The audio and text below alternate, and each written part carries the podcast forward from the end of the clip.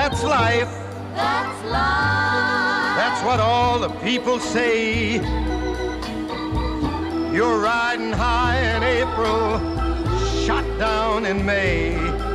But I know I'm gonna change that tune. Hola a todos, queridos amigos, soy yo, su anfitrión Juan Carlos Orellana, dándoles la bienvenida a este nuevo capítulo de Los Padres del Cine, en donde tratamos de ofrecer una perspectiva alternativa a el Joker. Estamos tratando de comprender por qué se convirtió en un fenómeno tan masivo, porque se convirtió en el espíritu de un montón de memes en todas partes del Internet, porque se demostró que un montón de gente se identificó con el Joker como tal, pero de una manera social. Porque nosotros lo que presenciamos al principio es que la gente, cuando se estrenó esta película en el 2019, la interpretación particular tenía que ver con algo psicológico, ¿no? Con las enfermedades mentales de las cuales él sufría y que ha sufrido no solo en la película, sino en los cómics. Es un tipo eso que siempre lo mandan al asilo de Arkham para pacientes mentales y el tipo siempre se escapa. En esta ocasión nosotros nos enfocamos en el aspecto social, ¿no? De todo el drama de la teoría de que el guasón quizá hubiera terminado en el mismo sitio con enfermedades mentales o sin enfermedades mentales. O sea, que la sociedad en sí ya era como que un factor lo suficientemente dañino para tenerlo a él en ese estado de desesperación que culmina con ese climático final. Se exacerba todo con la pandemia, con el confinamiento, si ya eras una persona que estaba sufriendo y que lo terminaste perdiendo todo otra vez, que quizá perdiste tu trabajo o que ya no puedes ir para tus clases normales y que tienes que estar confinado. Ya perdiste tus interacciones sociales como le pasó a muchísimas personas y que eso te puede llevar a eso a una especie de radicalización, ¿no? A estar como que molesto con todo el mundo, molesto contra los políticos, contra la sociedad en general y que en este momento es que se percibió eso, pues, o sea, que el Guasón, el Joker, el más reciente, el de Joaquin Phoenix, no se convirtió en tal antes de la pandemia, o sea, sí se hizo súper popular, pues, o sea, está en todas partes, era un icono ya, pero todo eso se, se potenció muchísimo más con la pandemia, porque como que se revelaron muchos problemas sociales que antes no se le prestaba atención, muchas más personas se sintieron marginalizadas, sobre todo por el hecho de que durante la pandemia todas las corporaciones más grandes crecieron muchísimo más que antes cuando se supone que la economía está paralizada, pero las acciones de estas super compañías, las de Jeff Bezos, las de Elon Musk, siguen subiendo sin parar. Entonces uno se pregunta y que mira, estos tipos les pueden cerrar la economía, las fábricas y todo, pero sus empresas siguen prosperando. Mientras tanto yo perdí el trabajo, mientras tanto yo tengo un montón de deudas y siempre me siguen subiendo el índice de interés que tengo que pagar es un montón de cosas que están en el mismo tiempo, en el mismo espacio, que eso, una catástrofe médica. Entonces, todos estos factores juntos son los que nos llevan a tener todo este tipo de reflexiones, ¿no? Yo creo que analizar el estado del mundo de hoy, que bueno, que es bastante deplorable, junto con el Joker, que fue este icono de los marginados que se convirtió en un símbolo de todo el mundo, de la gente incel, de los hikikomori de Japón, esta gente que está encerrada. Esta gente que como que ya se cansó de vivir en la sociedad y que prefiere ser lo más independiente posible de ella. Todos estos factores al mismo tiempo y también nos preguntamos por qué es que la mayoría de los miembros de estas comunidades marginalizadas como los incel, como la alt-right, como los hikikomori, toda esta gente que parece que ya no quiere vivir en la misma sociedad que los demás, ¿qué es lo que pasa con ellos? ¿Por qué la mayoría son hombres? ¿Por qué tienen estos patrones de agresión. Conversamos sobre todas estas cosas en este capítulo que me pareció muy interesante por la conversación que se tiene de ese aspecto social, ¿no? Porque todos podríamos ser el Joker, porque todos estamos en ese mismo sistema y cómo podríamos quizá algún día salir de él con los consejos de expertos como Yanis Varoufakis, del cual converso más en este capítulo si les interesan todos estos temas cómo es que se volvió un icono, cómo podemos trascender todos estos problemas tan insuperables quizás que se ven desde nuestra perspectiva. Bueno, conversamos sobre el Joker, los aspectos psicológicos, cómo la gente se radicaliza hasta ese grado ¿Cómo llegamos a este punto como sociedad, en colectivo? Bueno, si quieren saber esto y mucho más, ya saben, queridos amigos, sigan escuchando y sean felices.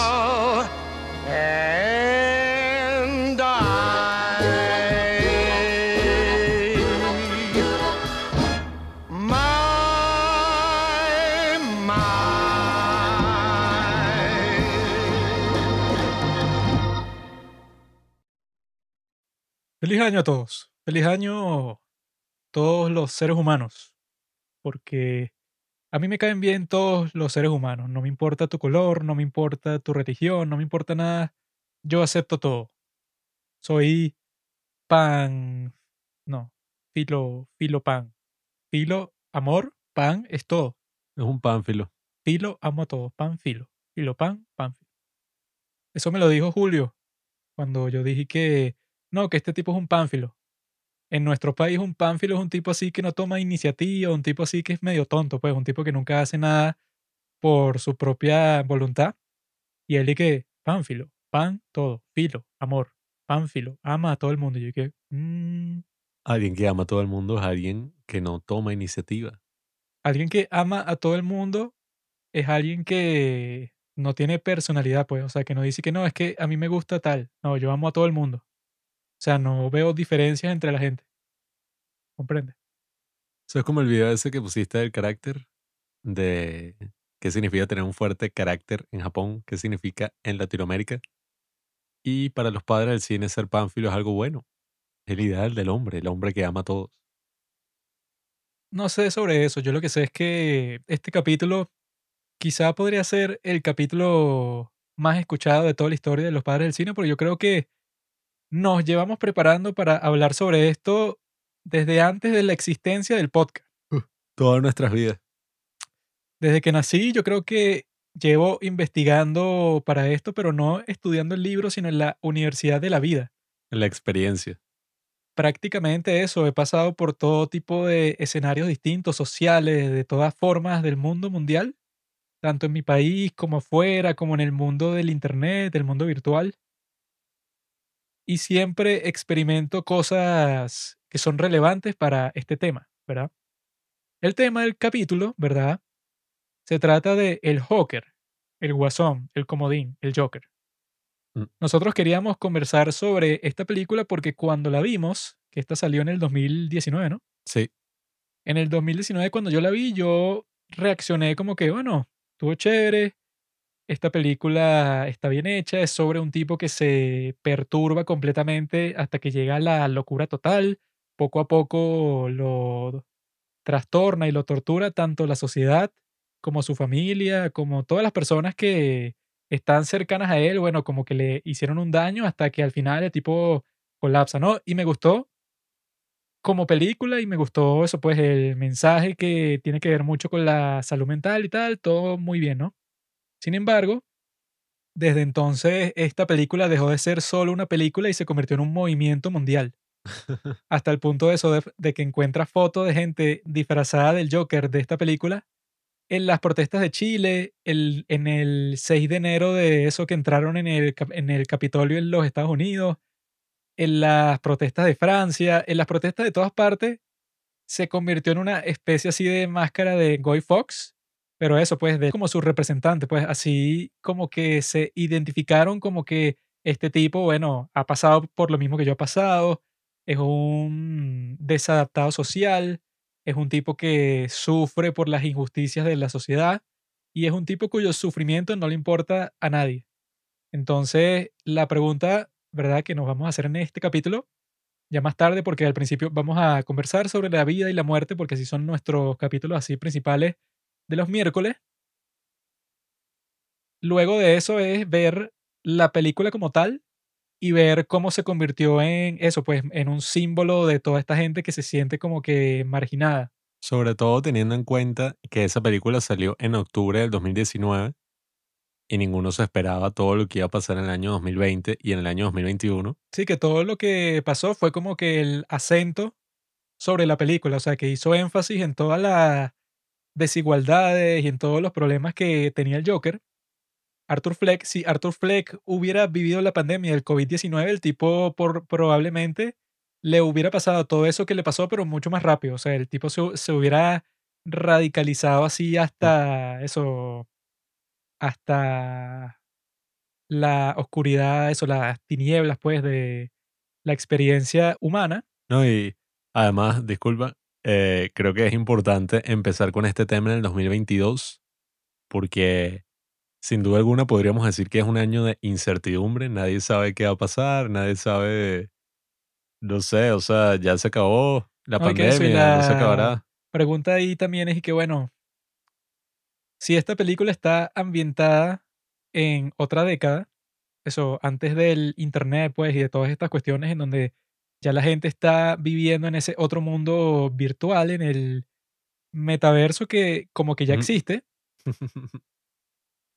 ¿por qué entonces la gente se identificó con este tipo? Bueno, lo más probable es que la respuesta es porque se expresa, pues, tanto el estado emocional que como que se ha convertido en algo más común, esa desesperación, esa soledad, como que todas las cosas que él experimenta a pesar de no ser una película ambientada en este tiempo, al parecer millones de personas en todo el mundo sí pensaron que lo que él vivió ha sido lo mismo que ellos han vivido en contextos espaciales y temporales totalmente distintos, pues porque no es un fenómeno solo de los Estados Unidos, sino como ya se dijo, también aplica eso, pues, o sea, gente de Latinoamérica, de Europa, seguramente de África, o sea, de todas partes del mundo, eh, No, no, pensó que y... este tipo, este inadaptado, bueno, como que representaba algo que antes no estaba eso, pues, expresado en ningún sitio. No, y además es una película interesante de taclear en este año 2022. A mí siempre me cuesta cuando estamos en un año nuevo decir como el año, ajá, eh, ¿sabes? Como que decir y que bueno, ahora estamos en este año nuevo, pero creo que es muy importante que la conversemos porque si te das cuenta, esta película, si no me equivoco, está ambientada en los años 70, sí, o sea, como en la misma época de Taxi Driver. Y si te das cuenta viendo Taxi Driver, ahorita no es que la gente se está identificando con Travis Bickle y así se está haciendo el mohicano y está haciendo algo así.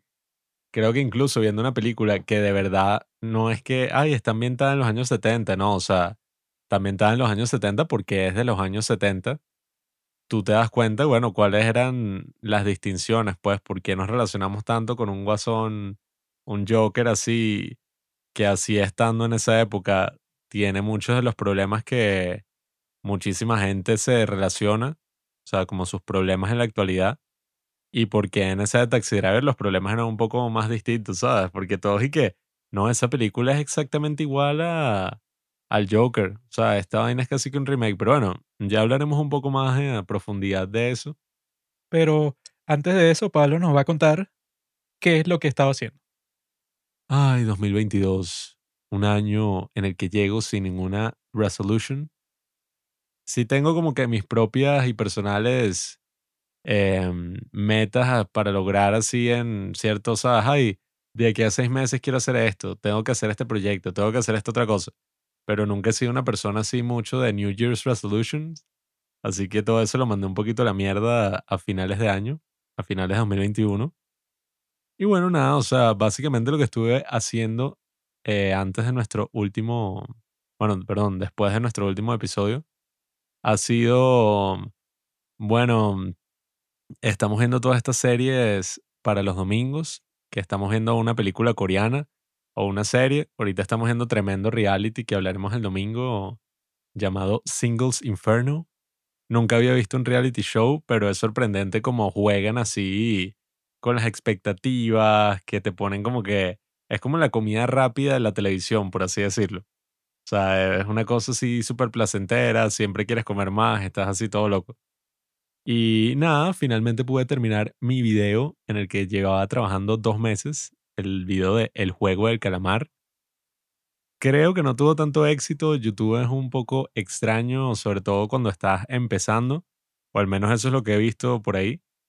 Y nada, o sea, me esforcé demasiado, también cometí muchísimos errores amateurs, que ahorita es que me estoy dando cuenta que cuando uno edita, no debes como que concentrarte en tener el producto perfecto mientras vas avanzando, sino que lo vas haciendo, ¿sabes? Como que primero terminas esta parte, después sobre esa parte le pones, no sé, los textos, después sobre eso le pones los efectos de sonido, después, ¿sabes? Es como algo que se va construyendo y yo lo hice todo así acumulativamente, lo cual estuvo mal. Por eso me tardé dos meses y medio. Pero nada, finalmente pude terminar eso. Estoy haciendo todo para activarnos este enero con todas las próximas cosas. Eh, y bueno, nada, voy a empezar el libro este que Juanqui me recomendó llamada La chica de los que siete nombres. La chica de los siete nombres y al mismo tiempo, bueno, fue interesante este fin de año porque pude terminar algunos trabajos que tenía pendiente de, filosofía y estuve leyendo algunos artículos interesantes por ahí sobre todo el tema de Hegel, todo el tema de estos análisis que se hacen de la historia. Cuidado, genio. No, y, y me he dado cuenta que de alguna forma no es por darnos de nada, pues, pero aquí en el podcast, cuando hacemos análisis así de algún tema o algo, no es que obviamente hacemos un análisis tan profundo, así como los que hacía Hegel, lo que hacía John Marx, o tipos así, pero de alguna forma sí estamos de acuerdo con la noción de que para entender un concepto, no es como hablábamos Juanqui y yo antes, que no es y que, ay, ¿cuál es la definición? ¿Cuál es la definición de este concepto? Ah, esto, listo, ya lo entendí sino que más bien se basa en que tú puedas ir viendo, bueno, cuáles han sido las distintas definiciones que se le ha dado a este concepto, cuándo surgió por primera vez, qué es lo que, sabes, hacer una especie de análisis histórico de la cuestión. Y creo que eso es lo que nosotros a veces hacemos, ¿no? Cuando hablamos de algún tema en específico, de algo así. Te explico, bro. Primero fue Hegel, después fue Marx, después fui yo. y así se llega a esa transición hasta que yo continúo la tradición. Ellos me dieron las herramientas y yo las uso para, como hace un cirujano, agarra un bisturino y corta la piel del paciente para ver qué hay dentro, ¿no? Y poder solucionar el problema. Así hago yo, pero con la sociedad. La sociedad es un hombre que tiene un gran problema, tiene cáncer en todos los órganos. Y yo soy el cirujano y estoy cortando para ver eh, dónde está, pues. Correcto. Eso es justamente lo que... Y tú eres el enfermero, ¿verdad? Mm. Así como en Ricky Morty, que es que Scalpel. Dije, mm. toma, y Tiny Doctor. Y entonces me das un Tiny Doctor así, Tiny Scalpel, y mm. yo voy operando, ¿comprende? Bueno, es que esos análisis así sí son interesantes. Em, creo que eso es en verdad lo que se debería hacer para llegar a lo que es un concepto en sí, entenderlo más a profundidad. Y bueno, también tuve que reconciliarme ya a finales de año, no sé si a alguien más le pasó, con la idea de que no sé qué carajo pasó en el 2021. O sea, si hago una retrospectiva, creo que, ok, hice esto en enero, en febrero hice tal, después pasaron cosas interesantes a mitad de año, después esto, lo otro, pero a la larga siento como que, ajá, marico, pasó demasiado rápido el tiempo. Eh, supongo que la pandemia tendrá algo que ver ahí. Incluso cuando hablamos como, eso me lo preguntaron el otro día. Ay, ¿cuál es tu top 3 de películas del año? ¿Cuál, no sé, haz un recuento de lo mejor que has visto en el año? Si te soy completamente honesto, no podría decirte así con tanta seguridad como lo haría en un año como el 2019, el 2018. O sea, y que todas estas películas, no sé. Por eso es que la gente que pretende así, que, que no, bueno, ya toda la cuestión con el COVID, eso fue un problema, pero ya se fue volviendo a la normalidad poco a poco y tal, entonces ya puedes eso, puedes comportarte como te comportabas antes y que sería chévere que eso fuera así, pero en realidad pasan cosas como en el partido del Barça de hoy que tienen como a cinco jugadores que les dio COVID, entonces si tú ves al equipo inicial del Barça de hoy, son y que bueno, eh, Pedrito, y que de quién no, es un muchacho que tiene 15 años que lo metieron ahí de la segunda división que está porque literalmente no había más nadie que ocupar esa posición. Mm. Entonces es un poco estúpido en cuanto a querer que todo vuelva así como era antes, así instantáneamente, en cuanto a que, bueno, esto es una competencia, ¿no? Y en la competencia eso, existe la variable que de repente, como le pasó a Messi, le dio COVID. O sea que Messi ya no va a estar en ningún partido como por dos semanas, ¿no? Entonces, como que eso pone en duda cuando y que no, que dan el premio de fin de año para ver quién es el mejor jugador de todos y que bueno, si todo estuvo condicionado por algo que no tiene nada que ver con el fútbol, pasa lo mismo con las películas, pues, y que no, que la mejor película fue Doom, y que bueno, chévere. Sin embargo, se dejaron de grabar y se dejaron de estrenar un montón de películas, pues entonces ponerse muy intenso y que los premios tienen que continuar.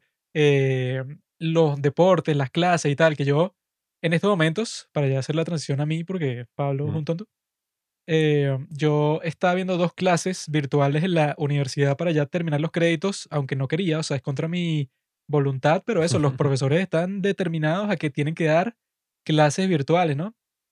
Entonces, un profesor nos dijo, y que no, bueno, ustedes, ¿verdad? Comiencen el trabajo, eso, pues, durante esta época decembrina, entre Navidad, Año Nuevo, etcétera. ¿Ustedes creen que yo he leído una página o he escrito una página del trabajo que hay que hacer? No, ¿verdad? Eso era algo poco realista, que yo eso, pues, en estas épocas que todo el mundo está, no, bueno, disfruta que si con tu familia, pasan tiempo juntos, eso pues que normalmente no pasan, o haz cosas, no sé, fuera de lo común de tu vida, ¿verdad? Este profesor tenía como que esa, no sé, creencia, que es que no, bueno, estos tipos, yo les mando ese trabajo para diciembre y ya cuando sea enero ya lo tendrán como por la mitad, ¿no? Pero yo no he hecho nada. No, es que O bueno, sea, porque yo he estado, como dicen, indulgiendo en cualquier cosa que quiera hacer, pues en leer cualquier cosa que no haya leído o jugar Play 4 o mm, concentrarme más, sobre todo en el podcast, pues. O sea, que, que tú dices que, ok, tengo que investigar para este capítulo o tengo que ver una serie de capítulos de esta serie, pues, para poder conversar sobre ella para el podcast. O sea, uno le da prioridad a todas esas cosas cuando es que no, esta época eso, pues, o sea, que tú estás como que sin ganas de hacer nada, ¿no? Y la otra profesora, tengo un problema como que más grave, porque eso, pues, em, las clases, ¿no? Son a las diez y media. Si fuera el mundo común y corriente, como ya era, o sea, ya tocaba, pues, o sea, que ya la gente volviera a ver clases presencial, porque aquí ya están funcionando los cines, ya hay fiestas, ya hay conciertos, ya hay todo, pero los, no hay clases. los mismos colegios están también funcionando más o menos, algunos Sí, sí, o sea, ya se ha reactivado casi todo, pero las clases universitarias por alguna razón no quieren, ¿no? Entonces, esta profesora que dijo que las clases eran a las, diez y media, ¿no? Y si fuera el tiempo normal, bueno, yo me, le- yo me levantaría temprano y fuera para la clase, para llegar ahí a las diez y media, viera la clase completa, etcétera, ¿no? Sin embargo, eso pues, o sea, si no voy a cambiar mi horario desde, desde mi casa, porque eso todo sigue igual, entonces no hay que, no, ya me voy a parar más temprano para ver la clase online. Obviamente que la clase virtual es de menos calidad que la clase que tú verías en físico, porque eso, nadie prende la cámara y todos están en su casa, Sí. todos tienen todas las distracciones del mundo alrededor, nadie interviene, nadie se lo toma en serio. Yo creo que ni el profesor se lo toma en serio. Entonces, en ese contexto, ¿verdad? Ella, yo le pasé un mensaje por Facebook y que, mire, profesora, yo no he entrado a casi ninguna clase porque es muy temprano. Por lo tanto, era para avisarle que yo sí estoy leyendo los textos y toda la cuestión. O sea, me estoy preparando para el trabajo o para el examen, por lo que sea. Ella no me respondió, ¿no? Y que bueno, Eso no se lo puede empezaré, escribir la profesora. empezaré a asistir a las clases, ¿verdad? Para que no piense que me desaparecí, ¿no? Pero lo que hago es eso, que pongo el teléfono ahí y no le paro, sino que sigo durmiendo, pero que parece que yo estoy dentro de la clase, ¿no? Entonces, eso como que mejoró un poco porque ella después me dijo que no, bueno, prepárense para una intervención en la clase tal día y yo intervine, que creó eso, pues como que la ilusión que yo estoy presente siempre escuchando qué es lo que está diciendo cuando en realidad yo estaba leyendo por, por mi cuenta. Entonces, cuando pasa el tiempo, yo le paso un mensaje a un compañero que está viendo la clase y que mira, dile a la profesora que meta mi número en el grupo de WhatsApp, porque si mandan un trabajo o algo, yo no me voy a enterar, ¿no? Ajá. Y él supuestamente se lo pasó y ustedes creen que me ha metido. No. Entonces, para esta época, yo no sé si hay un trabajo que entregar y me da fastidio preguntarle otra vez al mismo chamo ese que le dije que, me, que le pasara mi número a la profesora, porque ya le he preguntado como tres cosas y que eso en estas épocas es como que molesto y que, mira amigo, eh, tú estás haciendo el trabajo que mandó la profesora para el 5 de enero, o sea, no tengo idea de eso. Entonces yo estoy como que relajando, pues, o sea, yo estoy como que, bueno, si mandó el trabajo, lo mandó, si no lo mandó, bueno, no creo que lo haya mandado porque ella que si para la intervención esa que, su- que supuestamente era evaluada en clase, mandó un correo avisándolo, ¿no? Sin embargo, yo no sé si ella mandó el trabajo y si lo mandó y no me di cuenta, bueno, no me estoy preocupando por nada de eso. ¿Por qué? Porque la gente cuando dice, cuando se expresa sobre toda esa cuestión pues de las clases virtuales, actúan como si eso fuera y que no, eso es exactamente como las clases en físico, pero en internet, pues o sea, no estás perdiendo nada más que la interacción social con tus amigos.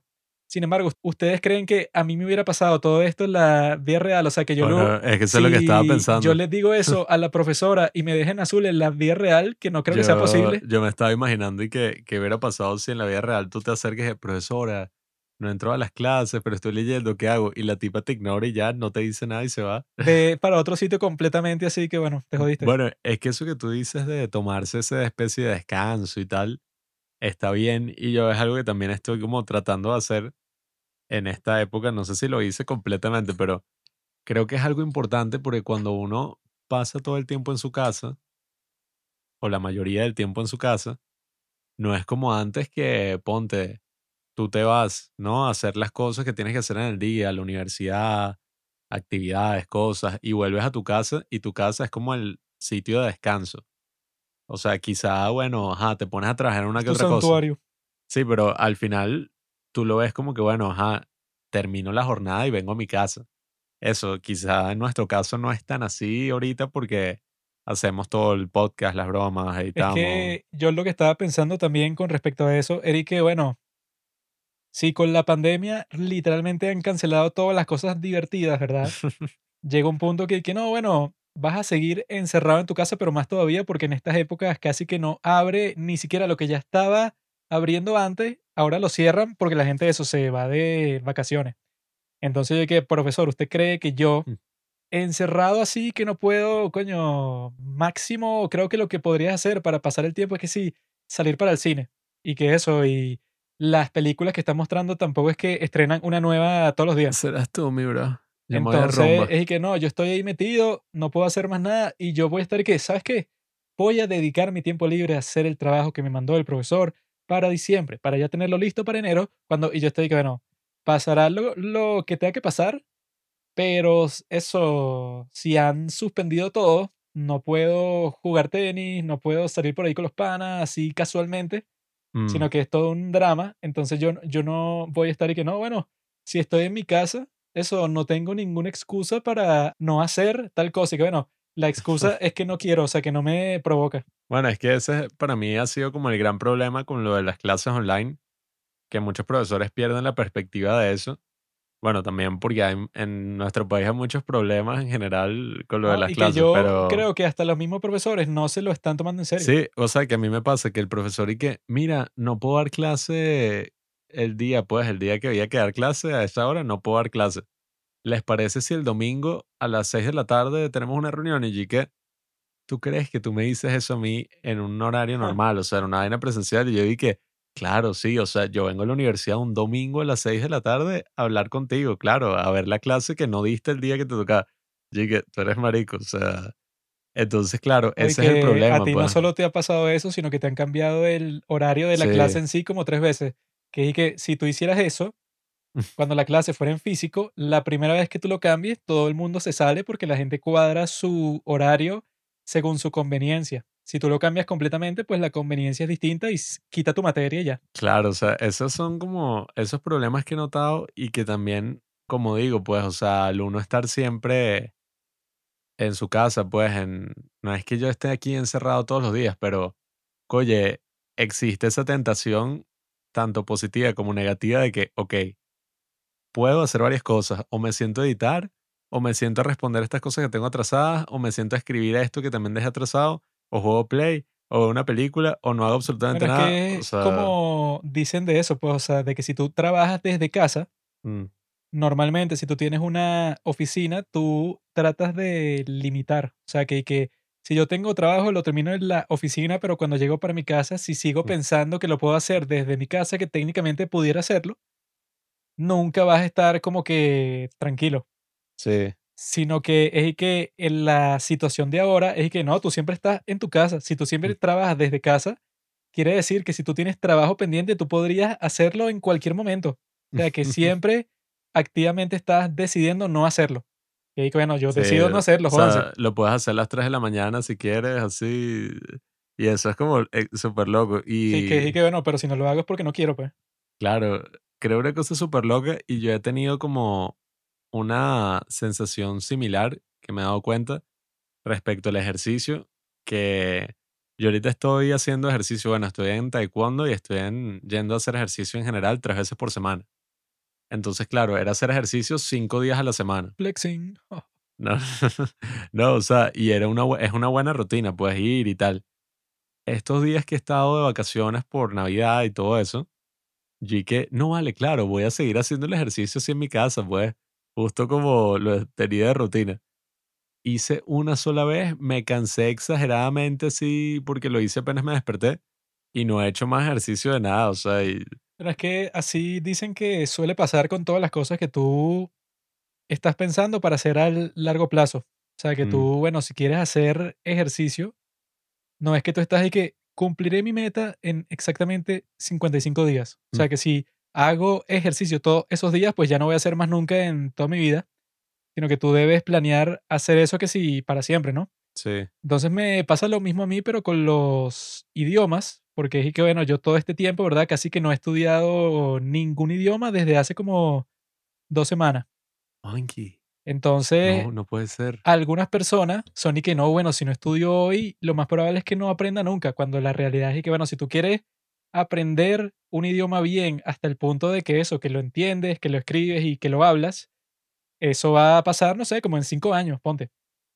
A menos que te mudes a Mm, ese país y vivas ahí todos tus días y todo lo que tú te comuniques sea en ese idioma, siempre va a ser algo a larguísimo plazo. Pues entonces, si tú pasas, ponte una semana, dos semanas que no lo haces, no importa porque tú dices bueno, si esto es un hábito a largo mm, plazo para que tú logres algo, eso es, es que si lo mismo si fuera que si tocara un instrumento musical, o sea, que tú mm. dices y que, bueno, tampoco es y que, no, si no toco piano hoy, eso quiere decir que nunca me voy a convertir en el gran profesional que yo tengo que ser para la edad de los 26 años, sino que es y que, bueno, si tú metes simplemente hacerlo, no sé, por 30 años, si lo dejas de hacer eso, ponte por un mes, que es bastante Mm, tiempo, no importa con respecto a que tú vas a seguir teniendo ese, esa forma de comportarte, pues, o sea, que tú vas a decir que, bueno, yo mantengo la continuidad con esto porque es algo que quiero lograr, que no va a ser hoy, pero bueno, en 10 años eso, voy a ser experto en lo que quiero ser experto, pues. Sí, es que eso es importante para uno no terminar decepcionándose y decir como que no, ya mandé el ejercicio a la mierda. Llevo dos semanas sin seguir mi rutina, ya que, porque muchísimas veces, y ese lo leí por ahí, también me interesó, o creo que lo vi en un video de YouTube, que el tipo decía que a veces uno se pone unos objetivos que son y que, bueno, a veces subestimamos todas las cosas que, o bueno, mentira, eh, sobreestimamos todas las cosas que podemos hacer en un día. ¿Y qué, qué vas a hacer hoy? Bueno, hoy voy a editar este video, voy a terminar de escribir este, no sé, este proyecto, voy a hacer ejercicio, voy a llamar a no sé qué quién, voy a salir por ahí a hacer esto. Y cuando llegue, oye, quizás vea esta película y vea este episodio del K-drama que me faltó. Así. Y, probablemente terminas haciendo una o dos cosas de esa mega lista. Sin embargo, si subestimamos todo lo que podemos hacer en un año, porque muchísimas veces tú te das cuenta, que, oye, eh, mira, no pude hacer todas estas cosas que tenía planteado en el día, pero terminas viendo el año en retrospectiva, eh, como a mí me está costando ahorita con el 2021, y si te das cuenta como, coño, a la larga sí hice un pocotón de cosas en el año. O sea, ay, coño, mira, grabamos no sé qué cuántos capítulos de podcast. Yo estaba pensando así la otra vez, mierda, mira todos los posts así de Instagram, mira todas las cosas que pasaron así. Y todo eso a lo largo de un año, pues no es algo que se construye así de un momento a otro. Por eso es que ya yo no tengo ninguna clase de esas y que resoluciones del nuevo año y tal, porque luego de que pasó la pandemia es como que, bueno, yo puedo tener planeado cualquier cosa que se me ocurra, no, que este año voy a hacer tal cosa y me voy a graduar y después voy a viajar para tal parte y voy a hacer esto y esto y esto y bueno, pasa una catástrofe mundial así y es y que, bueno, no vas a hacer nada de eso, así que encuentra algo nuevo que hacer.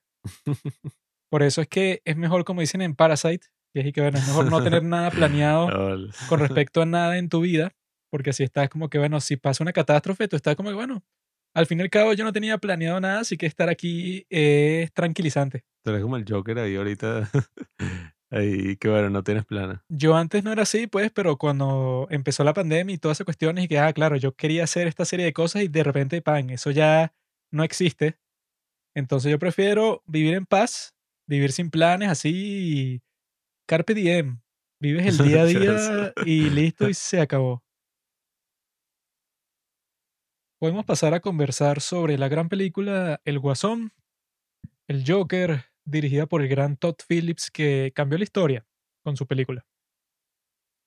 Principalmente esta película, cuando yo la vi, me impactó el hecho de que muestra esa transición de una forma bastante contemporánea, la transición de que es un tipo que tiene sus problemas mentales, pero que tampoco es un psicópata, pues, o sea, no es un tipo que quizá está tan loco que ni siquiera puede comunicarte con él, o que no se puede expresar, o que no puede tener como que relaciones normales con las personas, sino que es un tipo que está como que en el borde, o sea, se está tomando un montón de pastillas, como te las muestran, vive con su madre, al parecer la cuida de una forma efectiva, ¿no? Trabaja, gana dinero, está flaco porque le deja la comida a ella, ¿no?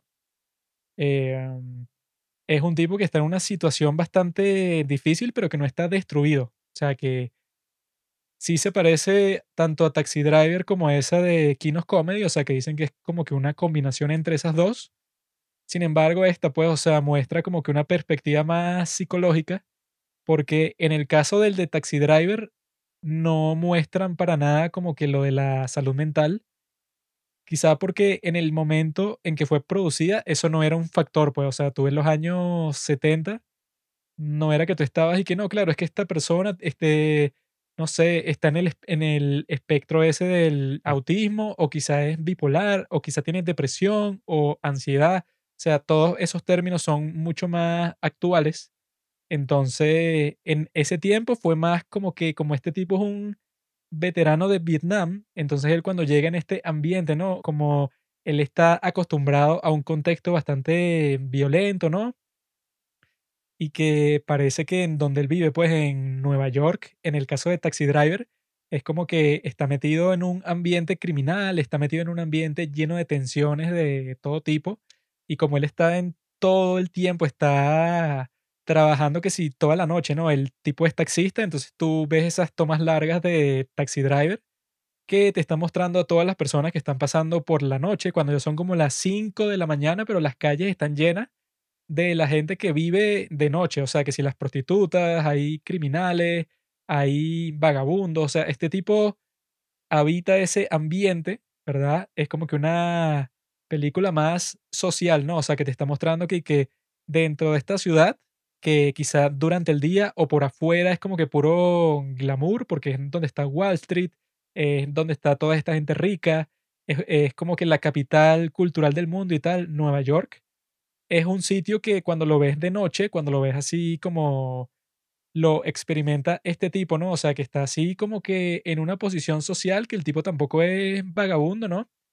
Pero entra en contacto eso con todo tipo de gente porque es taxista, ¿no? Entonces, desde esa perspectiva, Taxi Driver era mucho más social. Era que este tipo, bueno, vino de Vietnam, que eso seguro tampoco lo escogió, sino que lo lanzaron para allá. Entonces él no tiene agencia y fue eso como que corrompido, pues, o sea, por todas las influencias, ¿no? Que él tiene a su alrededor. En el caso del Joker, es una historia mucho más psicológica porque ves eso, pues en, en el Joker ves que este personaje de Arthur Fleck tuvo una vida terrible desde el principio, pues, o sea, que te sugieren que la condición mental que él tiene es porque eso, porque lo abusaron de niño, lo violentaron totalmente. Es un tipo eso, pues, que desde el principio tuvo que si la vida más difícil del mundo, eso, que quedó en ese estado que tú no sabes cuál es la condición mental que tiene, pero sabes que el tipo no está bien, pues, o sea, que no puede interactuar normalmente con cualquiera puede con ciertas personas, que si con su mamá o con su jefe o con personas así como que particulares, pero cuando lo lanza pues a la socialización de la ciudad, el tipo está perdido entre todas las personas que están en Ciudad Gótica, que bueno, es una metáfora de Nueva York, ¿no? Pero sí te muestran sobre todo ese ángulo de que llega un punto que el tipo le cortan la medicación, que dice que cuando eso pasa, ¿verdad? Dicen que los pacientes así que piensan que ya han mejorado completamente con la medicación que les da, suelen cortarla porque piensan que ya no la necesitan y dicen que, que si todos los psiquiatras, todos los que trabajan con la salud mental, dicen que eso, bueno, lo recomiendan e- en contra de eso todo el tiempo porque es que si lo más peligroso que tú puedes hacer, porque eso, tienes como que la ilusión de que estás curado, pero en realidad en ciertas condiciones tú nunca estás curado, sino que cuando tú te quitas los medicamentos, ¿no? En seco, o sea, que no fue poco a poco que tomaste menos y menos y menos, sino que los cortaste en seco, ahí te puede dar que sea un colapso mental completo, ¿no? que fue lo que le pasó a nuestro amigo Arthur Fleck, pero la diferencia principal entre esta y tanto Taxi Driver y King of Comedy es que esta, eso, combina las dos cosas. O sea, que el tipo incluso es posible que sin enfermedad mental ni nada, o sea, si él fuera una persona totalmente sana, entre comillas, o sea, si existen personas así, que eso, tú no tienes ningún trastorno mental en lo absoluto, o sea, tú eres 100% estable emocionalmente la forma, siento yo, pues, o sea, que le da la perspectiva a la película es y que, bueno, así él fuera así, de todas formas, hubiera sido muy probable que él hubiera caído en lo que terminó al final, siendo así eso, pues, una persona súper violenta, una persona que está como que, ¿cuál es la palabra así cuando tú tienes así como que furia, pues, contra todo el mundo, eso, que tienes resentimiento con todas las personas que te rodean?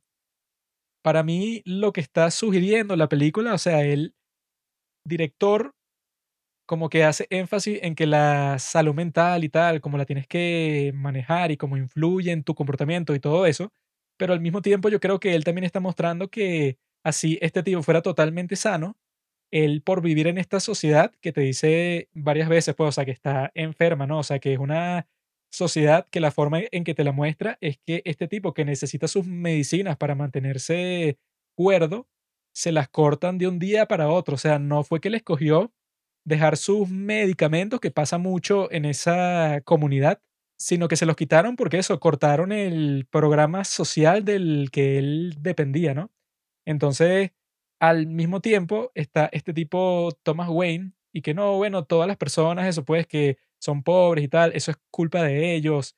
Y que no, bueno, que las personas de esta ciudad, si no me escogen a mí como alcalde, están convirtiendo un gran error porque yo les voy a cambiar sus vidas por completo, porque yo soy como que el tipo más inteligente de todo el mundo. Te muestran esas entrevistas con e- este tipo, Thomas Wayne, em, que es como que el representante de la élite, de los tipos que creen y que, bueno, yo soy mejor que todos ustedes, yo soy el, el que los va a gobernar y el que los va a llevar, pues, a que ustedes comprendan cómo es que se tiene que vivir, como si fueran eso, pues, unos salvajes. Y de ahí es que surge como ese movimiento, pues, de rebelión, de toda esta gente que se disfraza de payaso y eso. Por eso es que yo creo que es una película que es más compleja de lo que parece, pues, o sea, tú en la superficie, tú lo ves como que no, el estudio de personajes de este tipo que se vuelve loco y ya, o sea, como que algo bastante concreto que quizás solo sería relevante para las personas que tomen en cuenta la salud mental como algo súper importante en sus vidas o que activamente hayan pasado por una especie de tratamiento parecido. Sin embargo, hemos visto que eso no es así, sino que ha conectado con todo tipo de personas en todas partes del mundo y yo creo que es por eso mismo, pues, porque para mí sugiere eso, pues, o sea, que la enfermedad mental fue un factor, pero no fue lo determinante que hizo que él se volviera completamente desquiciado. Bueno, es que yo recuerdo muy bien cuando la película se estrenó, porque tenía muchísima anticipación sobre ella. Llevábamos tiempo sin ver una película que mostrara un Joker digno, después de tener el fiasco de Suicide Squad y todo ese hype gigantesco por la actuación de Jared Leto, que terminó siendo, bueno, un rotundo fracaso. Entonces, bueno, en el momento yo me acuerdo que Joaquín Phoenix era mi actor favorito en el 2019 y me acuerdo clarísimo cuando le iban a estrenar porque fue así que sí, octubre de 2019, por casualidades de la vida yo estaba así en el cine cuando la estrenaron, estaba pasando por el cine y pude comprar unas entradas a las 11 de la noche, era la función. Y bueno, nada, eh, lastimosamente la vi en español, eh, pero incluso viéndola en español, en español latino, fue súper interesante como todo el público reaccionaba, pero así, o sea, como unos locos a la película. Y como todo mi hype terminó siendo realidad, que eso es lo que yo menos me esperaba con esta película. O sea, yo tenía muchísimo hype, pero yo y que bueno, dudo mucho, o sea, Todd Phillips no es un gran director. Él fue el que hizo las películas de The Hangover o ¿Qué pasó ayer? como las tradujeron acá. Hizo también que sí otra que se llama War Dogs, unas ahí que, o sea, no son como grandes películas ni nada. Y al mismo tiempo este era un proyecto que originalmente iba a ser Scorsese con Leonardo DiCaprio. Era lo que se estaba rumorando. Pero bueno, nada, la terminó haciendo este tipo. Joaquín Phoenix es tremendo actor y tal. Y coye, en verdad me quedé totalmente sorprendido porque es una película que hace lo que hasta el momento nunca habían hecho con estos villanos. O sea, uno puede ver a veces esas historias como que, ah, claro, es que la motivación del villano es esta, o no sé, sí, o sea, esos grandes villanos de las películas de superhéroes. Sin embargo, en este caso, decidieron agarrar a uno de los villanos más famosos así de todos los cómics y contar una historia que parece súper sencilla si te das cuenta. O sea, es algo que yo dudo mucho que algún cómic haya mostrado y que, ah, no, bueno, nada, o sea, el Joker era en verdad un tipo que nada, o sea, tenía ciertos problemas mentales, problemas así con su mamá, tal, No y se terminó convirtiendo. los cómics no son para nada sutiles en No, o ese sea, sentido. Tú lees que, de, de Killing Joke. se cayó en unos químicos tóxicos. Por eso, o sea, tú lees The Killing Joke, que es tremendo cómic escrito por, eh, ¿cómo es que se llama? Que a mí siempre se me olvida. Alan Moore, ¿no? Eh, sí, Alan Moore, que fue el mismo que hizo Watchmen. Tú lees ese cómic y claro, o sea, está muy bueno para el mundo de los cómics, pero eso traducido al cine no tendría mucho Sí, o sentido. sea, ponte que tú hiciste una película con esa historia, pero exactamente igual, se vería súper ridículo Bueno, grabado, pues. eso es lo que pasa en Suicide Squad, que el tipo como que se lanza a un, a un pote de desechos químicos con la Jeva, con Ah, Harley que bueno, Quinn. en esa yo creo que lo exageran más todavía porque el tono de la película es como que súper estúpido. Así de que se lanza primero el Joker, pero él ya era el Joker antes. Sí, no sé ni por qué se lanzó. después la lanza ella y ella se convierte como que en una Joker mujer, o sea, una vaina que es totalmente estúpida. pues. Sí, o sea, este fue como un intento de mostrar a este personaje súper mítico de una manera realista.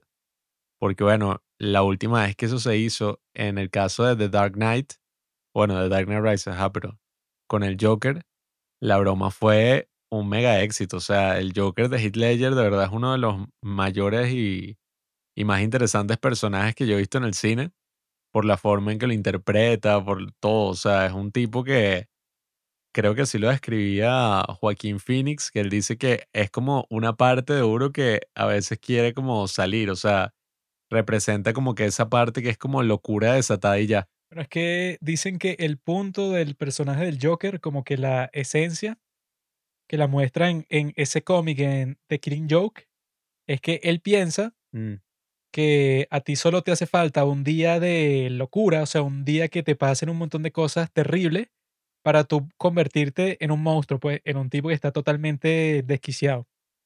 Esa es como que la premisa. Cualquiera pudiera ser el Joker si tú pasaras un día lo suficientemente terrible, o sea, que te pasen las cosas que tú piensas que son como que tus peores pesadillas. Si todo eso te pasa en un día, la teoría del Joker es que tú terminarías tan enfermo como él. Sí, entonces claro, en este caso vamos viendo como poco a poco el mundo de este personaje se va desbaratando al ver que todo lo que él pensaba, que su mamá era, no sé, Eh, no, ella era una simple empleada ahí de Thomas Wayne y ese era su padre, como se da cuenta.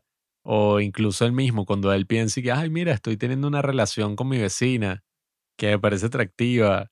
O el tipo de este show de televisión, mira, me está poniendo, qué fino, y de repente ve el show de televisión y es el tipo burlándose de él.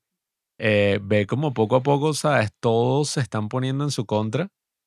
Y este tipo de películas es muy interesante y resuena mucho con los hombres blancos, cisgénero, heterosexuales, no sé qué, qué, qué.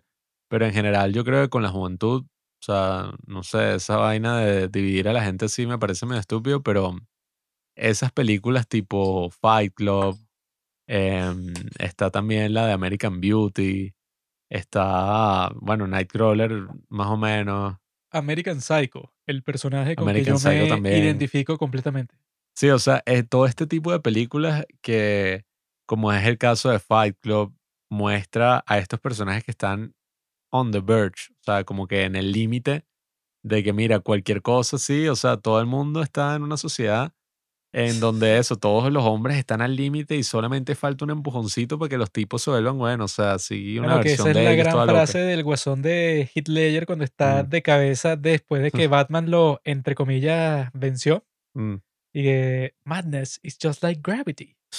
All you need is a little push. Sí, o sea, Esa es que sí, la frase más épica del mundo, porque el maldito loco, o sea, que yo me acuerdo cuando vi esa maldita Sí, película que yo tenía 11 años, porque esa salió en el 2008, ujú, y que cuando yo vi esa parte que el desgraciado Batman, eh, este guasón se cae al vacío, y el desgraciado cayéndose y dando vueltas así Mm. completas, se está muriendo de la risa, y yo viendo eso, yo que, coño, o sea, es totalmente distinto a otra película de cómics como Spider-Man 1 de Sam Raimi. O sea, que el villano es más así como que un chiste, pues. O sea, el tipo es más teatral, o sea, es un villano también bastante eh, bien hecho, pues. O sea, el tipo, William Defoe, hace un gran trabajo y tal, pero es más así de cómic. O sea, es más como que su motivación es súper directa. Y que bueno, este tipo que, ajá, que tuvo como que este experimento, pero como que se le fue a la cabeza y tal, y se le partió su conciencia, ¿no? Pero en el caso de eso, pues, o sea, del Joker de, de Dark Knight, el punto de todo es que tú no sabes por qué él hace lo que está haciendo, pues, o sea, es un terrorista, pero que no tiene así ninguna demanda particular. Y que no, bueno, yo quiero que el presidente haga tal cosa, no, o sea, el tipo es así puro caos completo. Sí, entonces, claro, en este caso es muy, pero muy interesante que lo hayan adaptado de la manera más realista posible y a un Joker que no es así como, no, claro, es que el tipo, su piel es blanca, ya de por sí no es maquillaje, o el tipo está tan loco que, bueno, hace, o sea, no sé, se corta el, creo que eso lo hace uno, ¿no? Que se corta como, bueno, este tiene una sonrisa cortada, el de Ledger. Pero hay uno que, sí, en los cómics, que ya eso es en los últimos cómics más enfermos así, que que no, el bicho se cortó como la cara y tiene como una máscara del Joker. O sea, es una vaina así toda loca. No, no sé si lo has visto alguna vez. Pero aquí se fueron como por el Joker más realista hasta el punto que eso, pues es un tipo con maquillaje y ya. Pero la interpretación de Joaquín Phoenix es tan interesante Oye, que conchale, ese o sea, síndrome que le ponen, ¿no? Que él eso se ajá, ríe exacto, eso es lo más involuntariamente, o sea, que es algo que existe, pero se lo integran perfectamente a este personaje porque también trabaja de payaso, o sea, está mm, todo así en un paquete que es totalmente creíble, o sea, que tú dices y que no, yo puedo imaginarme fácilmente a una persona que está pasando por eso porque está metido en un contexto, pero infernal. Claro, porque ese síndrome fue como una de las mayores adiciones que le hicieron al personaje que yo me acuerdo cuando eso salió, yo busqué el síndrome y salieron por ahí algunos videos, que eso fue lo que hizo el actor, pues él dijo como que, ah, mira, encontré este síndrome por ahí de gente que tiene algún problema neurológico que lo hace reírse en algunos casos extraños, eh, bueno, en algunos casos raros, hasta el punto de que se ríen tanto incontrolablemente que se asfixian. Necesita como que lo sostengan, que lo ayuden, así, es como una especie de tic involuntario pero de manera así de risa y como lo plantean aquí con el Joker, es casi que una genialidad. O sea, tú dices, marico, el que se le ocurrió esta vaina es un genio porque, Sí, ajá, es que el perfecto. tipo, como vive una vida tan miserable, Mm, teniendo ese síndrome, ¿no? Y que se ríe de esa forma cuando está pasando por una situación desagradable. Entonces ese contraste que él por dentro se siente como un- una basura, o sea, que él ya está eso desamparado y en la calle lo tratan mal, eso cu- cuando él trata de hacer reír a un niño en el autobús, ¿no? Entonces la mamá le dice que deja de molestar a mi niño y eso.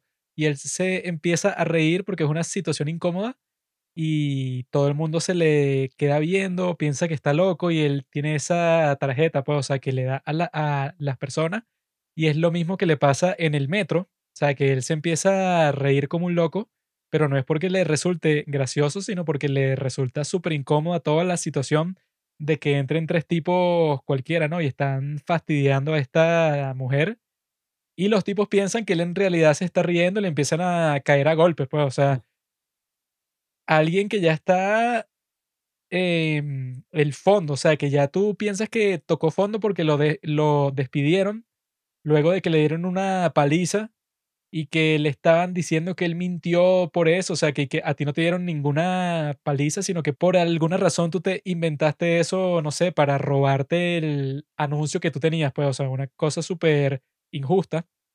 Y entonces él ve que justo cuando lo despidieron, ¿verdad? Llegan estos tipos que de la nada le empiezan a caer a golpe y esa es la parte como que sutil, ¿no? O sea, que no es tan sutil, pero que es como que lo que te sugiere, ¿no? O sea, que los tipos de Wall Street, bueno, que ya les explicaré por qué Wall Street es una estafa que destruye las vidas de los pobres, pero eso, los tipos de Wall Street son los que le caen a golpes a él luego de fastidiar a una mujer, pero de manera así como que violenta, o sea, que, que de la forma que escaló la situación de que se burlaban de él al principio y después le cayeron a golpes, pero como si lo fueran a matar, te hace pensar que si ellos estaban fastidiando a esta mujer al principio, como eso estaba solo, capaz la violaban, pues, o sea, porque tú pensabas, estos tipos ya estaban como que desquiciados y vieron a este tipo y le empezaron a caer a golpes, pero de la nada. Entonces, cuando él eso, pues, reaccionando los mata, ahí es que tú dices y que, bueno, este tipo, ya que tenía todas estas condiciones, ¿no? Esa cuestión mental, tenía esa condición de vida súper baja, eso después, o sea, que el tipo estaba súper flaco porque casi no comía, todas esas cuestiones y encima llegan estos tipos y ya lo, lo mandan al otro lado de la raya, ¿no? O sea, que cuando dicen eso y que te pasaste de la raya, aquí lo lanzaron a él al otro lado de la raya, o sea, porque cuando tú ves eso, ¿no? Si fuera eso, que si un caso, ponte en un juicio, yo creo que tú podrías argumentar que las dos primeras muertes que él hace, o sea, los dos tipos que mata al principio, cuando lo están golpeando, tú puedes decir que eso fue defensa propia, ¿no? Eh, en un juicio tú podrías decir que, mira, mi cliente, que sería Arthur Fleck, Mm. lo estaban a punto de matar porque le estaban cayendo a golpes, eso que tú no puedes saber si los tipos al final te van a matar, entonces tú reaccionas con la pistola que tú tienes, ¿no? Y él mata primero a los dos tipos, después le disparó al tercero y el tercero está cojeando y tal, y él ahí sí lo ejecuta, que esa tercera muerte si no sería defensa propia en lo absoluto, sino que se iba preso, pues. Pero que eso, él al principio no es que él es malicioso ni nada, o sea, él ves como eso, ya el hecho de que vea a un niño en el autobús y quiera hacerlo reír, te está mostrando que él, eh, como que de corazón, no es una persona maligna, pues. No es un tipo que disfruta la violencia, ni el sufrimiento, ni nada, que si hay personas que, que son así, personas que por alguna condición mental que tienen, disfrutan eso, que si la tortura, disfrutan molestar, disfrutan que si el bullying, pues, o sea, esas Como cuestiones. Juanqui.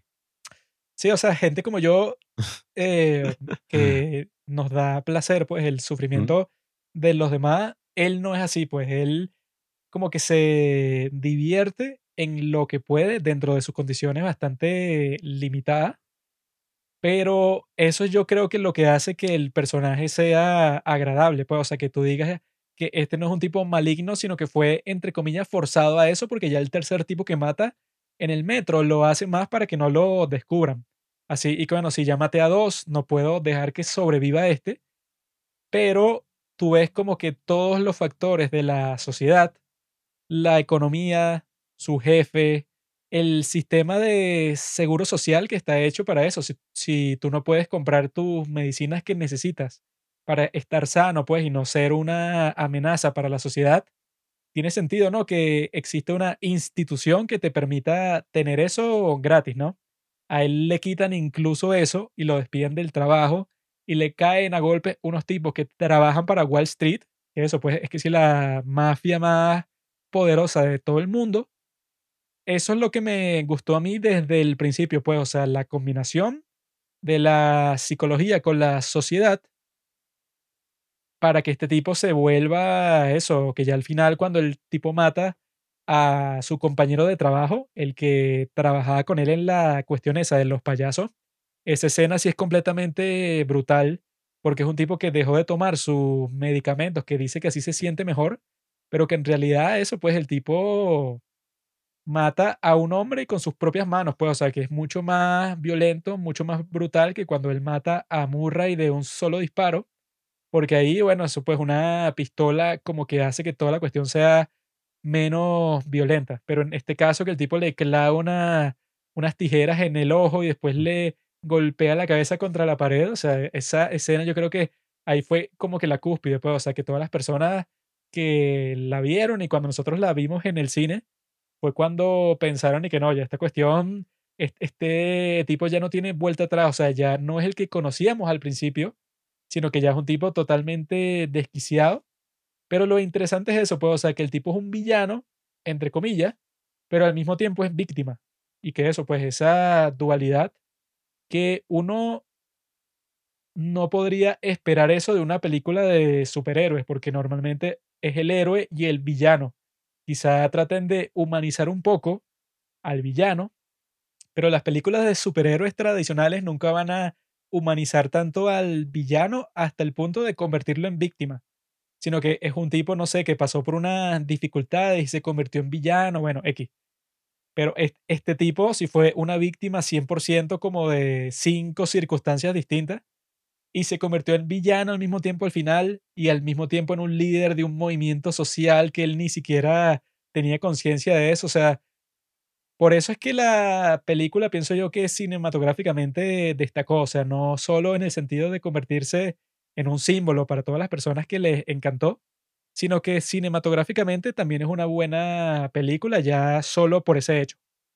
Sí, bueno, es que también tiene muchísimos momentos así súper icónicos que yo cuando la estaba viendo y que bueno, esta vaina se va a volver un meme o esta vaina se va a volver así súper reconocible como el bailecito que hacen las escaleras, la escena esa de Murray, que yo me acuerdo que la sacaron en su momento mil veces en YouTube así que en 4K, en vaina tal, porque es tremenda escena, o sea, es la mejor escena de la película y todo transcurre así como en siete minutos de pura tensión. Y bueno, más aún cuando se termina y es toda esta cosa así de las riots que están ocurriendo en la calle, la forma en que lo relacionaron con como mueren los papás de Batman. A mí me encantó la escena en donde ja, lo persigue la policía, estos dos tipos, y él se esconde dentro de toda la multitud que está en el metro, que todos están vestidos de payasos. O sea, ahí fue donde todo comenzó en el metro. Él asesinó a estos tipos así sin quererlo y sin quererlo también creó un movimiento social en donde toda la gente se identificó con un tipo que mató a unos tipos de Wall Street. O sea, ese elemento yo creo que fue totalmente brillante, pues. Sí, o sea, la película está muy, pero muy bien hecha. Incluso ese, esas críticas que tenía al principio de que no, esta película no es única. Es básicamente lo mismo que Taxi Driver y The King of Comedy. Pero yo recuerdo que posterior a eso vimos The King of Comedy para entender un poco cuál era la comparación. Y sí, o sea, tiene sus tintes, sus matices parecidos. Sin embargo, creo que no. Mm, cuando tú agarras como que, ok, imagínate una película del Joker basada en estas dos películas de Martin Scorsese. Ahí tú creas algo nuevo, pues, o sea. que dicen que así son todos los pitch. Y que imagínate Harry Potter combinado con Star Wars y tal, y que, ah, coño, qué loco. No, y que no está mal, o sea, porque es una combinación que es perfecta. O sea, no es que tú estás combinando dos cosas ahí súper extrañas y que no, la, que la vaina no termina cuadrando, sino que, coye, ya de por sí la iba a dirigir Scorsese. El tipo habrá agarrado toda esta inspiración de uno de los mejores directores del siglo XXI, bueno, de uno de los mejores directores vivos, podríamos decir, Y, oye, Taxi Driver, adaptarla a este nuevo contexto así del Joker y que represente un poco toda esa, no sé, ira, remordimiento que una gran parte de la sociedad siente en la actualidad, creo que es una idea genial. Y como la ejecutaron, está muy bien hecha. Ganó el Oscar a mejor actor. eh, ¿Cómo es que se dice cuando es el protagonista? Actor y ya. Lead actor. Sí, o sea, la No, y que vaina, no tiene nada que ver con algo como Star Wars The Force Awakens. O Ah, sea, que bueno, claro. si tú dices y que no, bueno, una película que se inspiró en otra, bueno, Star Wars The Force Awakens y que se habrá inspirado en la primera de Star Wars, pero lo que hace es copiar todo y ya. O Claro, está crear algo nuevo al respecto. Y no, tú ves The King of Comedy y es otra historia completamente, otro personaje de Taxi completamente. Driver y que bueno, sí, si él copiara la historia en el Joker punto por punto Mm, y que no, que él conoce a esta mujer y la lleva a un cine porno y tal, o sea, porque el tipo está desquiciado y luego él planea matar a un líder, eso, político y eso, cuando en el Joker lo loco es que él no quería matar a Murray, o sea, Mm. él no lo planeó, sino que su plan era suicidarse. Mm. Entonces es y que, ok, yo tengo estas tramas, tengo estas influencias, pero estoy creando algo completamente nuevo que eso, o sea, las personas que han creado cualquier cosa, cualquier libro, lo que sea, yo he visto mil referencias a otro montón de obras de arte, de libros, de series de televisión, de lo que sea, porque la gente, yo creo que eso cuenta para cualquier producto artístico, tiene, no sé, como 10 influencias distintas, pero de todos los medios posibles. Sí, y nada, pues súper interesante el clima donde apareció esta película porque yo recuerdo que había todo este drama previo al estreno de la película en los cines, donde muchísima gente temía de que en los cines donde pasaran el Joker podían darse ataques así, que cuáles eran los mensajes que iba a mostrar la película. Muchísima gente estaba preocupada porque en el estreno de The Dark Knight Rises, eso fue creo que en el año 2014, por ahí, si no me equivoco. Sí, 2014. Que, bueno, está este famoso y terrible, así súper horrorosa masacre que pasó en Estados Unidos, en Aurora, que fue, bueno, nada, un tipo que se metió así en el estreno de Dark Knight Rises y terminó matando, oye, yo lo había notado por ahí, pero creo que eran 10 personas que terminaron muriendo y como 60 personas heridas. Y que fue, bueno, o sea, horrible, porque era eso, un tipo que entró al cine, salió, empezó a meter como unos bolsos, tal, y empezó a hacer un tiroteo así como un loco. Y en el momento, el líder así, el, el policía que entrevistaron en la escena, dijo que no, este era un tipo que vino con el cabello así rojo y dijo que él era el guasón, o sea, que él era el Joker. Y todo el mundo, bueno, primero eso no tiene sentido porque el pelo del Joker es verde. Pero ese fue como el mito que se creó porque el tipo nunca dijo eso.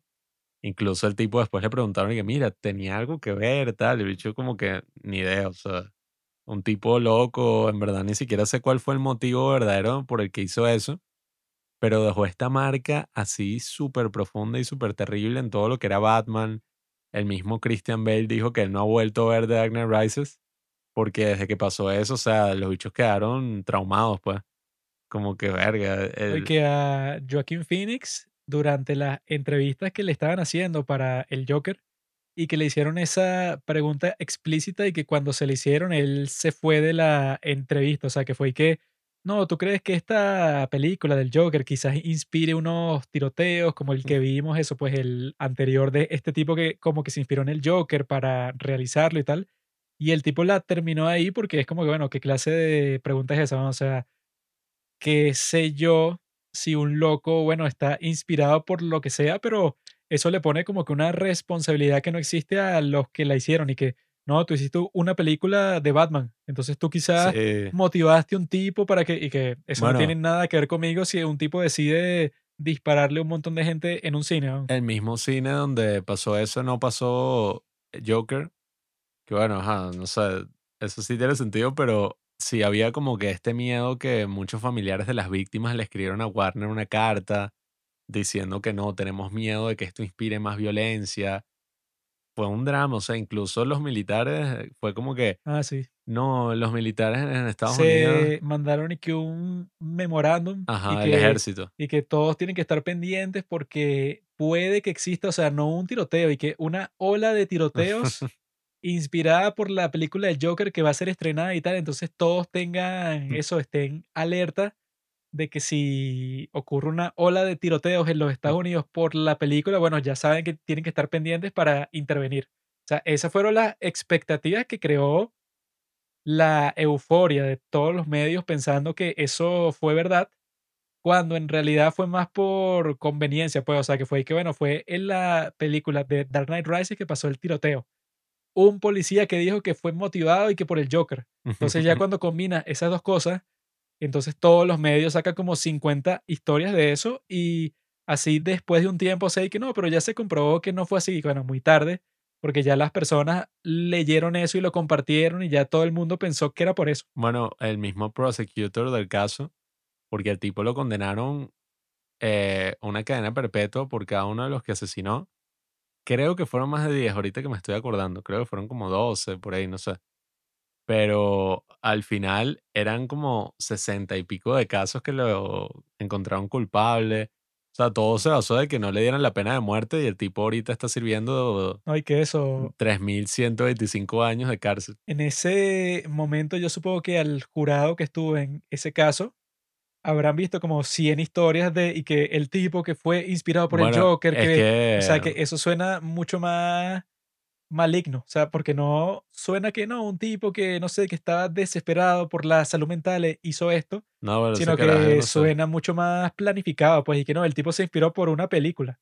El prosecutor y que le preguntó a otros jueces y, y cosas así sobre ese caso, que, o sea, eran tipos que en el momento siguieron el caso y estuvieron pendientes y que ustedes se acuerdan del caso del 2014, donde pasó todo este escándalo y broma, tal.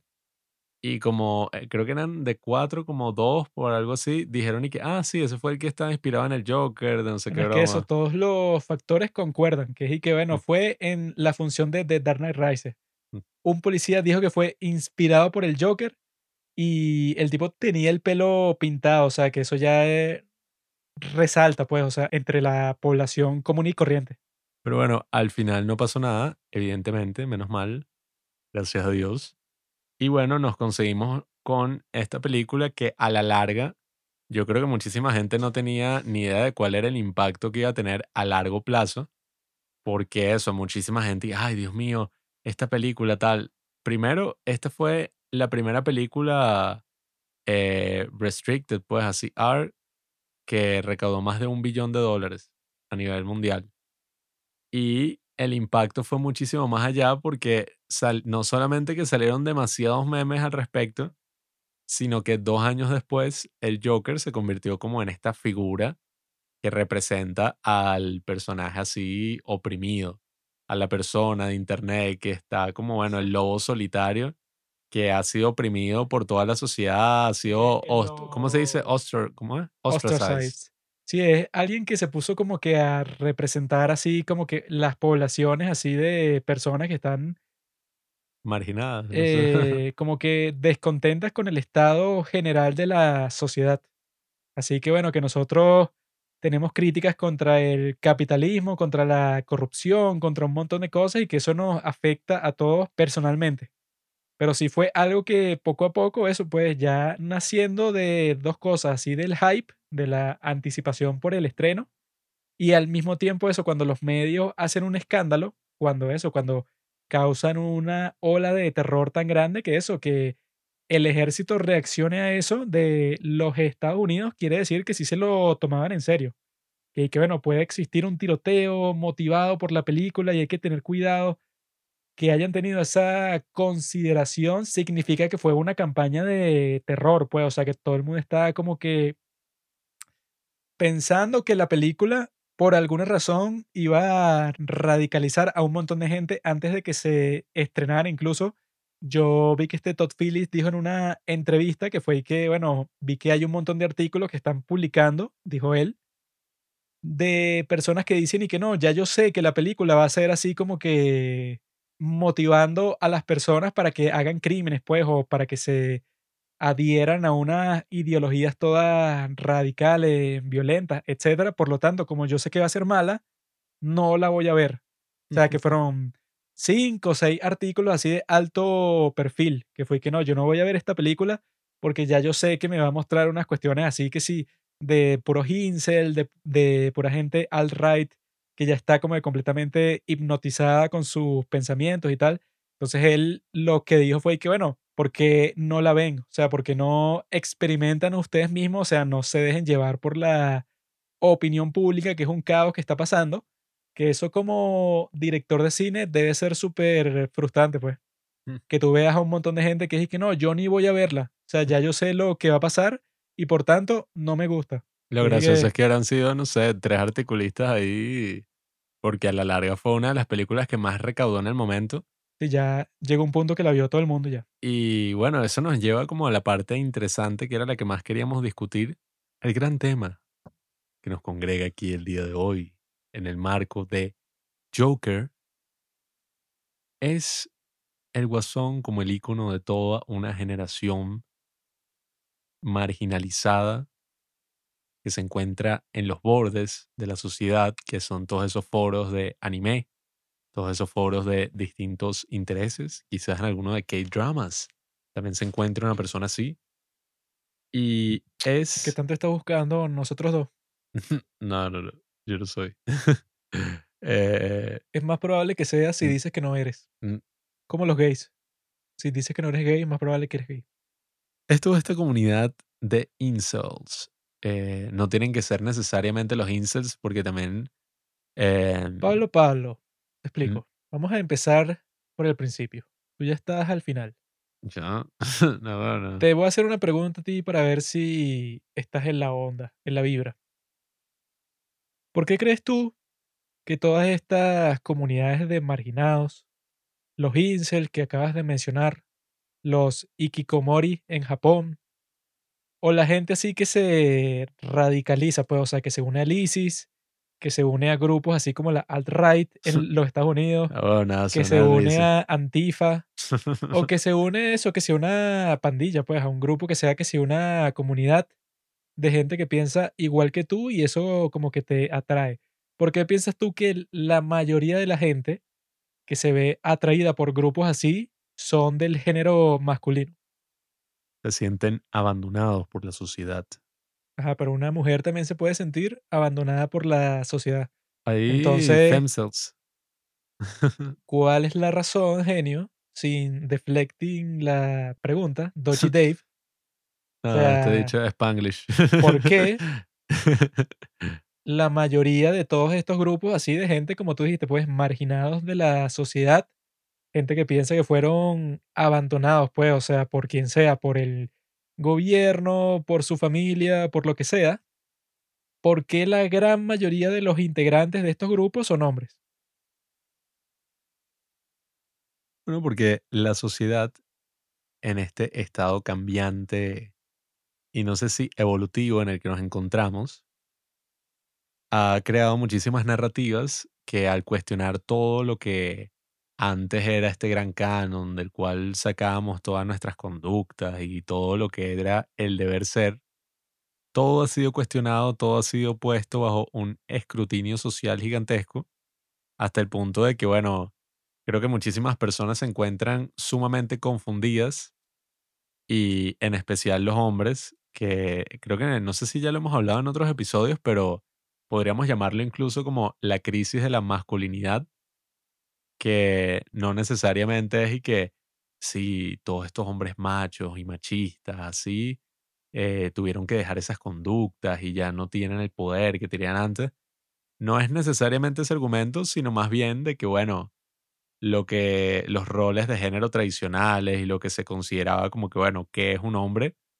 Ha mutado, ha cambiado tanto todas las estructuras sociales, lo que es la religión, lo que es la familia, lo que es la misma sociedad, pues está tan, ¿sabes?, en constante cambio, que yo creo que muchísima gente se siente dejada atrás. Y no solamente dejada atrás, sino que, bueno, como si no las estuvieran tomando en cuenta y que en Estados Unidos sobre todo es como un problema en el sentido de que se habla muchísimo del tema del privilegio y dicen y que, ay, sí, bueno, finalmente los hombres blancos, cisgénero, heterosexuales están comprendiendo que es no ser el centro de, atención. Y ese no ser el centro de atención hace que los bichos sean, bueno, unos enfermos, o sea, hagan tiroteos, hagan masacres, se organizan y hagan vainas horribles y tal. Y eh, finalmente están eh, sintiendo lo que sentía todas, no sé, las mujeres, los grupos así, las minorías, etcétera.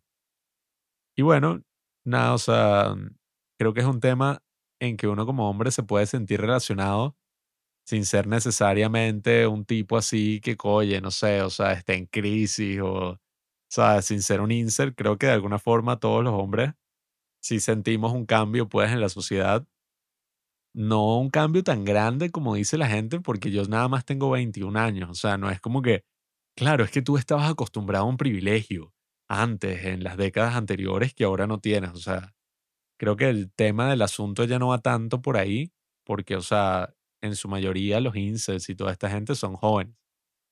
Entonces, claro, yo creo que es ese sentimiento de incertidumbre, de, ajá, ¿sabes? ¿Cuál es entonces si la masculinidad tóxica o todos estos roles de género no son, ¿sabes? Las formas de vida en las que uno debería comportarse, ¿cuál es?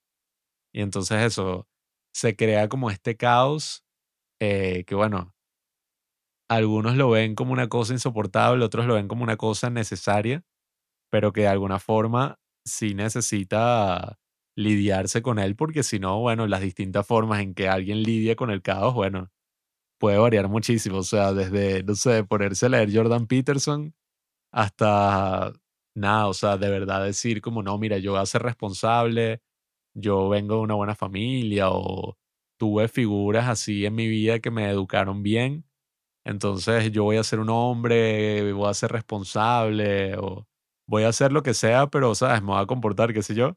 Hasta la gente que se organiza en pequeñas comunidades y empieza, o sea, encontrar el refugio que solía dar la comunidad, la religión, la sociedad, encontrarla en distintos foros y en distintos sitios donde, bueno, básicamente el odio es la cosa que une a esas personas. Es una, coño, me lancé una respuesta súper larga. Confusion of the highest order. Yo te hice esa pregunta a ti, ¿no? De por qué casi todos son hombres. Pero no es porque yo sepa la respuesta. Lo que sí sé, ¿verdad? Es que la cuestión se debe a la confusión inventada por Confucio. Qué idiota. Hay una gran confusión, ¿verdad? Sobre qué es lo que tiene que hacer un hombre y qué es lo que tiene que hacer una mujer. Hay una gran confusión en qué es un hombre y qué es una mujer, ¿no? O sea, hay una especie de transición, ¿no? O sea, yo creo que estamos en un periodo de transición en muchos aspectos distintos, social, económico, político, etcétera. Y, ¿verdad? Para averiguar la respuesta a esa pregunta de por qué los hombres son la gran mayoría de los integrantes de estos grupos así extremistas, por ponerles así un nombre a todos los grupos que se mencionaron. Y por ahí es que tú puedes ver eso, pues, o sea, que si tú quieres responder esa pregunta, tienes que responder eso, como que cuál era la definición, ¿no? Y que de hombre, de mujer, cuáles eran los roles antes y tal. Pero yo en realidad eso, pues, para analizar como de cuáles eran los dos roles así principales, ¿verdad? ¿Cuáles son los factores que influenciaron todo este caos social que dio lugar, pensamos nosotros, a que el Joker se convirtiera en el símbolo, pues, o sea, de nuestra generación como generación Z. Así, pues, o sea, lo- los más jóvenes, pues, los tipos que están más conectados con la tecnología y todas estas cuestiones nuevas. Porque es que eso, pues, que esa película que cuando salió, yo no me imaginaba que no, bueno, que se convirtió en la expresión de todas estas personas que se encuentran, pues, desesperadas por una serie de factores muy grandes se convirtió en eso, pues como que, ah, no, yo creo que el Joker me representa a mí, pues, o sea, yo también soy un eh, marginado que estoy así al borde de cometer una gran locura por una serie de factores, ¿no? Yo pienso que los dos factores principales, que son los que voy a analizar en esta TED Talk Mm. son primero el económico, ¿no? Que es el más largo de explicar porque es un poco más histórico. Fuera, fuera. Y el segundo es el religioso, ¿verdad? Pero todo, como siempre, en este podcast, y no solo en el podcast, sino en la vida, tiene que ver con la historia. La historia es el trasfondo de todas las cosas que existen, ¿no? Pero eso, tenemos que empezar por hablar sobre el económico, ¿no? O sea, ustedes conocen algo llamado la crisis financiera del 2008. Que si la conozco, la viví, perdí mi casa, todos mis ahorros, mis acciones. Por eso es que mi amigo Pablo, que antes de comenzar a grabar el podcast y que no, que tú solo te preocupas por la política de los Estados Unidos, la política gringa, dijo algo así y bueno, Eres una patria, Juanqui. Te preocupa Latinoamérica. Toda esta larga historia es para explicarle a Pablo por qué la política de los Estados Unidos en el siglo XX cambió todo el mundo. Literalmente, pues, o sea, no fue que influenció la guerra de Vietnam, no, o sea, literalmente crearon un nuevo orden mundial para construir un nuevo sistema económico después de la Segunda Guerra Mundial, ¿no? Y vamos a comenzar con toda esa historia. Ajá. 1929. Ajá. Ahí es que comienza nuestra realidad del día de hoy. ¿Qué pasó en 1929? Preguntaría un inculto como Pablo. Yo sé. Eliminaron el gold standard. No. En 1929 sucede una crisis económica con C mayúscula, pues una crisis que cambiaría todos los paradigmas en el mundo, ¿no? Resulta que en los Estados Unidos durante los años 20 se les vendió esta promesa pues a la gente común y corriente y que mira, si tú inviertes en el mercado de valores en Wall Street, ponte que tú inviertes, no sé, ponte que 40 dólares de tu sueldo al mes, algo así. Eso quiere decir que al final de la década tú vas a ser rico y tal. O sea, todas estas promesas de que el mercado de valores de Wall Street era como que esta fábrica mágica de dinero que si tú te asociabas con ella, bueno, tú vas a ser un tipo maravilloso, increíble, un tipo wealthy, pues, un tipo próspero. Sin embargo, en ese momento la presidencia de los Estados Unidos estaba ocupada por varios republicanos durante toda esa época que fue y que bueno, aquí es cuando reina eso, el riesgo, la inversión, querer volverse rico de un día para otro, ¿no? Dominan todas estas motivaciones y que eso causó una crisis en el año 1929 porque todo el mundo eso estaba buscando volverse rico rápido y cuando tú buscas eso estás dispuesto a tomar toda clase de riesgo, ¿no? A invertir todos tus ahorros en esta nueva oportunidad que supuestamente te va a otorgar a ti toda la riqueza que te hace falta. Fue una promesa vacía, dicen muchas personas, porque al fin y al cabo todo ese dinero en 1929 desapareció de un día para otro, porque es como esas pirámides o los productos del día de hoy, como los NFTs, que son cuestiones que se inventan para que todo el mundo quiera invertir, ¿no? O sea, ponte que yo me invento, no sé, y que mira, esta, esta compañía es súper prometedora, Pablo, tú tienes que invertir en esto sí o sí, o sea, cuando inviertas te vas a volver rico. Entonces tú vienes y me das todo tu dinero, pero yo y mis amigos, que somos los que controlamos Wall Street, o sea, los principales ahí, sabemos que esto es una ficción, así como en The Wolf of Wall Street. Entonces toda esta gente está como que en cambote, pues en cahoots. Esas son cosas como especulativas, ¿no? Que le dicen todos están, productos eh, especulativos. Todos están especulando, ¿no? Te están motivando a ti para que inviertas, pero todos los que comienzan, pues, esa tendencia, están claros que todo esto es una estafa, pero eso, pues, o sea, la gente no lo puede saber hasta el último momento en que todo explota, pero ya nosotros, los que creamos esa estafa, ya hicimos toda nuestra ganancia, ¿no? Cuando pasa eso, la gente empieza a dudar del sistema capitalista porque la gente, los trabajadores del día a día, ¿no? Cuando pasa esa crisis económica, cuando de un día para otro la gente pierde sus ahorros de toda su vida, lo que suele ocurrir es que la gente pierde su trabajo también. Porque eso, si ya tienes a unas personas traumadas por la crisis que no van a gastar en nada, sino que van a ahorrar, que si van a poner el dinero en efectivo bajo el colchón porque se ponen totalmente escépticos del sistema financiero, quiere decir que nadie va a gastar nada en nada. Lo que sucedió en 1929 es que, bueno, tanto desde ese año para 1930, 31, 32, 33, toda la gente pensó y que, bueno, yo mejor saco todo mi dinero del banco porque estos tipos claramente lo pueden perder de un día para otro, pues, o sea, son gente sin responsabilidad y yo tengo todo mi dinero ahí, así que es mejor salir corriendo para el banco, retirarlo todo y listo, pues. El problema es que cuando pasa eso significa que no hay más préstamo, pues, o sea, si todos los bancos del mundo se quedan sin dinero, los bancos cierran y entonces eso crea un colapso completo del sistema financiero, ¿no? El presidente en ese momento, que era Herbert Hoover, creó una serie de medidas distintas con su gobierno para que no se causara un colapso eso totalmente del modelo capitalista, ¿no? Pero prefirió eso, pues, o sea, no hacer todas las medidas que le recomendaban, sino que limitarse a pocas cosas, ¿no? Ahí es que entra en la escena nuestro gran amigo Franklin Delano Roosevelt, que yo me estoy leyendo su biografía y eso, todos los libros que hablan sobre crisis económicas le hacen referencia a él porque el tipo cuando llegó fue que, ah, bueno, yo veo que socialmente hay un montón de gente sufriendo, pues, o sea, que perdió su casa, perdió su trabajo, perdió su granja, perdieron sus ahorros, perdieron todo. Entonces, lo que le decían así como que la ortodoxia, pues, o sea, la economía clásica, es que no, tú deja que el mercado lo arregle. El mercado solo va a resolver el problema sin que los políticos tengan que hacer absolutamente nada, ¿no? La mano invisible del mercado. Sí, eso pues, pero él pensó que como presidente él tiene que hacer algo porque es un poco absurdo que se diga que no, bueno, el mercado se arregla solo cuando técnicamente solo fue que causó esta catástrofe económica, ¿no? Entonces Roosevelt en ese momento fue que creó el New Deal, el nuevo trato.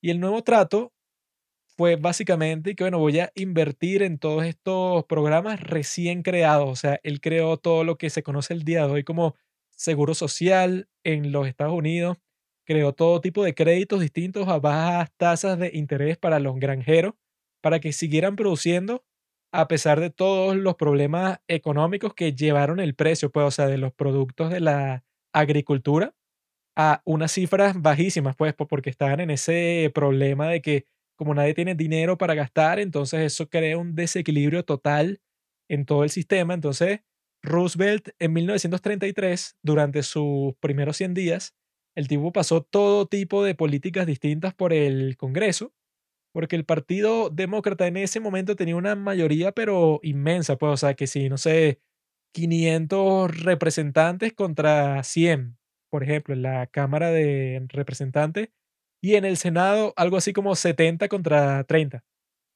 Entonces el tipo en esos 100 días fue capaz de pasar todas las regulaciones que incrementaron muchísimo el tamaño del Estado en los Estados Unidos, eso pues del Estado federal, del gobierno federal. Y cuando pasó eso, existieron eso, pues todas esas políticas que el día de hoy se conocen así como que socialdemócratas, pues, o sea que estos tipos que están dando que si bonos, están dando eh, welfare, o sea, le están dando dinero directamente a las personas que lo necesitan porque perdieron su trabajo. Nació el seguro social, los beneficios por desempleo, todas estas cuestiones que él pensaba que eran necesarias para que la sociedad no colapsara. Pues, o sea, que yo soy un fan de este tipo Ben Shapiro. Sin embargo, sin embargo, él dice que un tipo como Franklin Delano Roosevelt y que es un presidente terrible y que porque aumentó el, el tamaño del Estado demasiado y que es un tipo súper irresponsable, socialista, e, etc. Pero eso es completamente falso porque en su, en su biografía, y eso, un montón de gente que lo rodeaba, dice que él nunca planeó y que no, yo voy a hacer un sistema socialista en los, en los Estados Unidos. Eso nunca fue parte del plan, sino lo que en realidad pasó es que, bueno, la necesidad, o sea, la crisis económica que en ese momento fue que si la crisis más grande de toda la historia, lo llevó a él a tomar todas estas medidas que hacían que el Estado fuera mucho más grande porque cobraba muchos más impuestos para financiar, ¿verdad? Todos estos bonos de dinero que le daban a estas personas para que pudieran sobrevivir, porque estos tipos en Wall Street, como no existía ninguna regulación, por ejemplo, una de las más, eh, de las regulaciones centrales que puso Roosevelt fue que en un banco común y corriente tú no podías participar en el mercado de valores en Wall Street, o sea, no podías comprar acciones especulativas porque tú no tenías esa función, pues, o sea, tendrías que ser un banco de inversión, ¿verdad?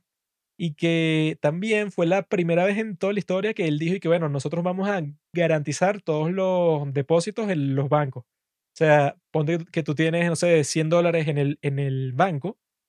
Si pasa cualquier cosa, si el banco falla, pasa lo que sea, bueno, hay una garantía federal de que el gobierno te va a remunerar a ti por tener ese dinero en el banco y que los tipos, bueno, los que manejan el banco fueron irresponsables y perdieron todo ese dinero que era tuyo, bueno, nosotros te lo reponemos, ¿no? Esas fueron todas políticas de Roosevelt, porque era una época totalmente desesperada, pues, o sea, todos estaban tristes, deprimidos, porque este crecimiento económico eterno que les habían vendido al principio de la década resultó ser totalmente falso o construido sobre puras mentiras, pues. Porque sí existió por un tiempo, pero luego se desvaneció, que sí, de un día para otro, pues. Entonces él cuando implementa todo eso, le da prioridad a la parte social sobre la economía, pues, porque todos los economistas del momento, o sea, los mainstream, los principales, decían y que, bueno, lo que hay que hacer es dejar que el mercado actúe por sí solo, pero bajo ninguna circunstancia tú tienes que intervenir eh, con todo el poder del gobierno, porque eso lo que crea es como que ralentizaciones del mercado, cosas de ese estilo que se siguen diciendo hasta el día de hoy, pero él no le prestó atención a eso hasta el punto de que él dejó suspendido el estándar del oro, que el estándar del oro en ese momento estaba hecho para que ningún gobierno así como así pudiera imprimir las cantidades inmensas que le dieran la, gana de su propia divisa, porque eso, bueno, significaría que los países pudieran desestabilizar todo el sistema financiero, devaluando su moneda lo más posible para darle prioridad a sus propias exportaciones. O sea, era una técnica que si se dejaba, pues si se permitía que existiera, sin ninguna regulación como el estándar del oro para que todo se mantuviera en línea, en orden, eso, bueno, mantendría todas las economías del mundo totalmente inestables, ¿no? En ese momento, Roosevelt quitó el estándar del oro, lo suspendió, porque él necesitaba imprimir muchos dólares, lo que significa devaluar la moneda, pero al mismo tiempo vas a tener un montón de dinero eh, para gastar en todos estos programas sociales que tú piensas que son necesarios porque la población la está pasando muy, pero muy mal. Eso fue en el periodo de Roosevelt, cuando ganó la presidencia por primera vez, que él sería el único presidente que ganó la presidencia de los Estados Unidos cuatro veces. Fue presidente desde 1933 hasta 1944. Creo que esas son las fechas. Y este tipo, ¿verdad? pasó a la historia como eso, pues el tipo que intervino con el gobierno así, pero ignorando a todos los economistas al mismo tiempo para poner el bienestar de la gente por encima de todo lo demás, ¿no? Entonces, ¿verdad? Diez años después, en la Segunda Guerra Mundial, ahí es cuando se ve que el mundo cambia por completo, ¿no? Porque resulta que Europa está destruida Asia está destruida, todo está destruido, o sea, ya se terminó la Segunda Guerra Mundial, ¿no? Aquí es que surgen lo que llaman los acuerdos de Bretton Woods, que son los que yo hablé en mi recomendación de historia versus ideología hace ya algunas semanas. Ese acuerdo, ¿verdad? Significó algo súper importante, sobre todo para los que dicen ese argumento de que no, los mercados libres, el libre mercado, el capitalismo, así, sin ninguna regulación del Estado, es lo mejor que existe para crear prosperidad y tal y tal y tal. Yo he escuchado eso cien mil millones de veces, incluso hay un partido aquí en nuestro país que se llama 20 Venezuela, que son los tipos supuestamente de derecha aquí, ¿no?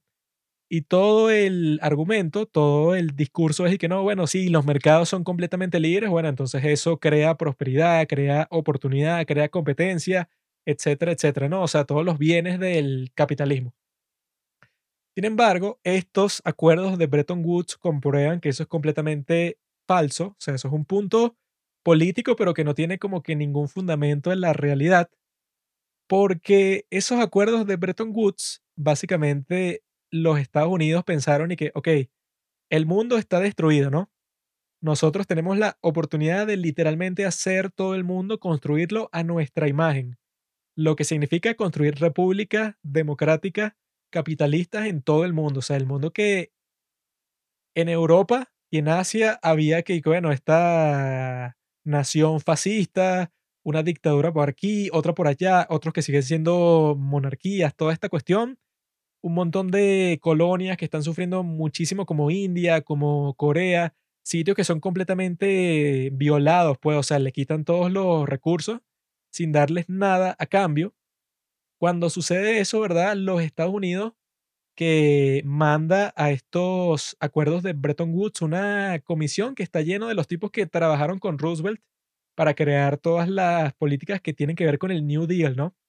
Y en esa conferencia los tipos literalmente crearon un nuevo orden mundial, o sea, no es ninguna conspiración. Los tipos ahí crearon el Banco Mundial, crearon el Fondo Monetario Internacional. Los tipos eso... Y que Indiegogo. Algo así. Los tipos eso hicieron, ¿verdad? Un modelo económico para el mundo entero durante esos acuerdos de Bretton Woods, ¿no? Y lo principal ahí era que los Estados Unidos se opuso a todos esos llamados que existían después de la Segunda Guerra Mundial que decían y que no, bueno, tú lo que tienes que hacer, ¿verdad? Los Estados Unidos y el resto del mundo tienen que desindustrializar tanto a Alemania como a Japón, porque así nunca más van a poder comenzar una guerra. O sea, son unos países que tienen una capacidad industrial increíble, entonces hay que quitarles todas sus fábricas, toda la industria en general, hay que destruirla para que ellos sean como que países así totalmente agricultores, pues, o sea, que solo produzcan comida y más nada. Estados Unidos se opuso a ese esfuerzo, ¿no? O sea, de las otras naciones de Europa que se querían vengar de Alemania, que fue lo que pasó en la Primera Guerra Mundial, y el resultado fue catastrófico, ¿no? Entonces lo que ellos hicieron fue darle prioridad tanto a Alemania como a Japón, porque ellos sabían que esos son los países que tienen el potencial industrial para crear una prosperidad enorme, ¿no? Entonces los tipos idearon todo el sistema para que estos dos países fueran como que los pilares, ¿verdad? Que están detrás del dólar. El dólar, eso fue lo más importante que pasó en esos acuerdos, se convirtió en la moneda de reserva de todo el mundo, sobre todo porque era la moneda más fuerte de, todas luego de que la economía de todos los países que participaron en la, en la guerra desde Europa estaban completamente destruidos. Cuando pasa eso, significa que los Estados Unidos básicamente construyó una hegemonía completa en todo el mundo. O sea, que los tipos son los que controlan todo. Incluso fueron los que crearon la primera versión de la Unión Europea, que fue la Unión por el Carbón y el Cobre. No, por el acero y el cobre. Que eran los tipos, ¿verdad? Que fue como que una especie de cartel como la OPEP, que fue una creación de los Estados Unidos desde el principio para unir a todos estos países europeos, ¿no? O sea, con una economía que siguiera los mismos parámetros para que no existiera otro conflicto así nacional, que eso, bueno, así destruyó todo el mundo, ¿no?